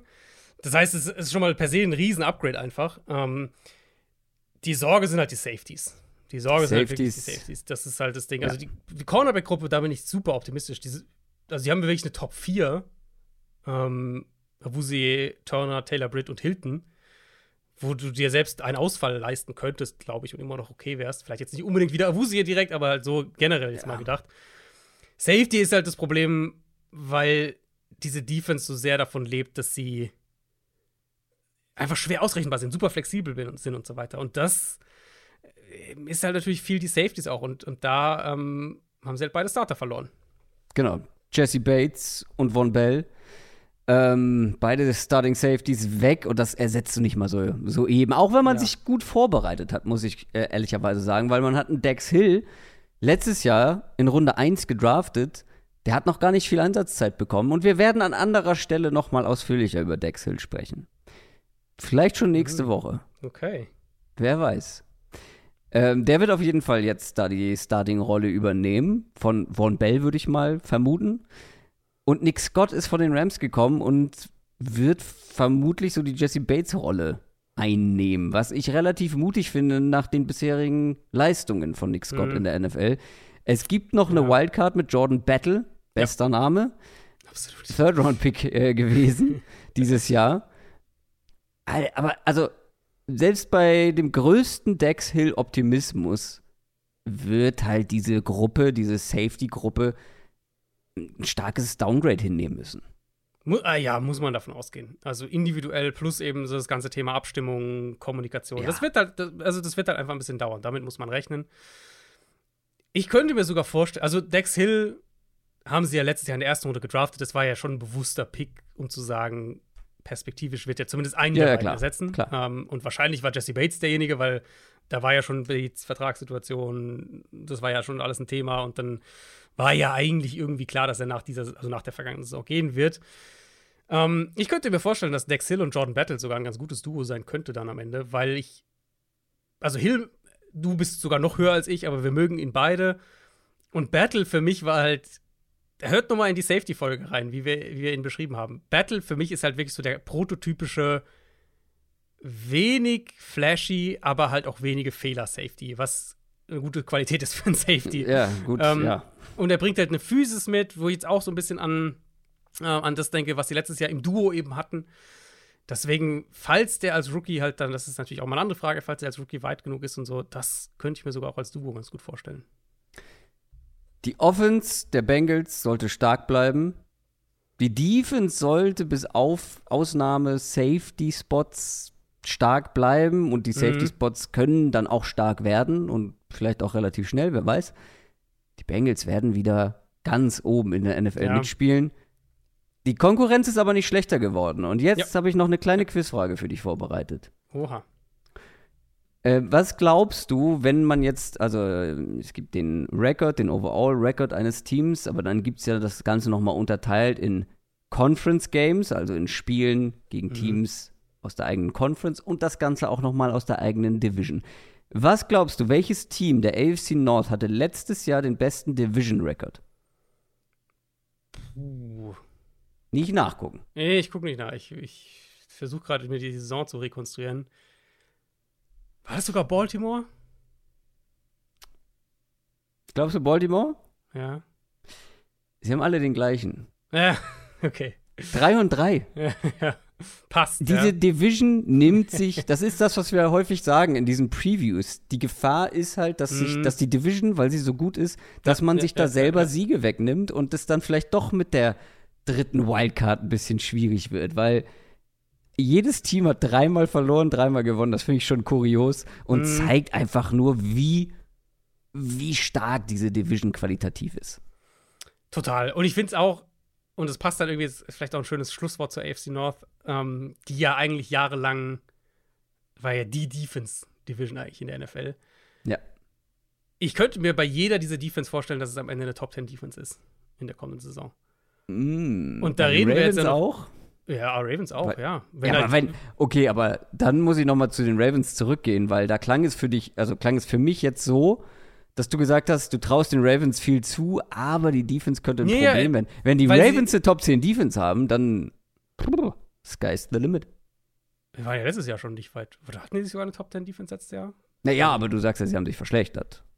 Nee, ich sage, die Fragezeichen sind halt auch größer geworden, weil du halt darauf baust, dass diese beiden Edge, die jungen Edge-Rusher so einschlagen. Aber wenn halt einer davon einschlägt und sie eine Top 10 Defense haben, äh, oder wenn einer davon einschlägt, dann sehe ich halt auch eine Top 10 Defense da im Endeffekt.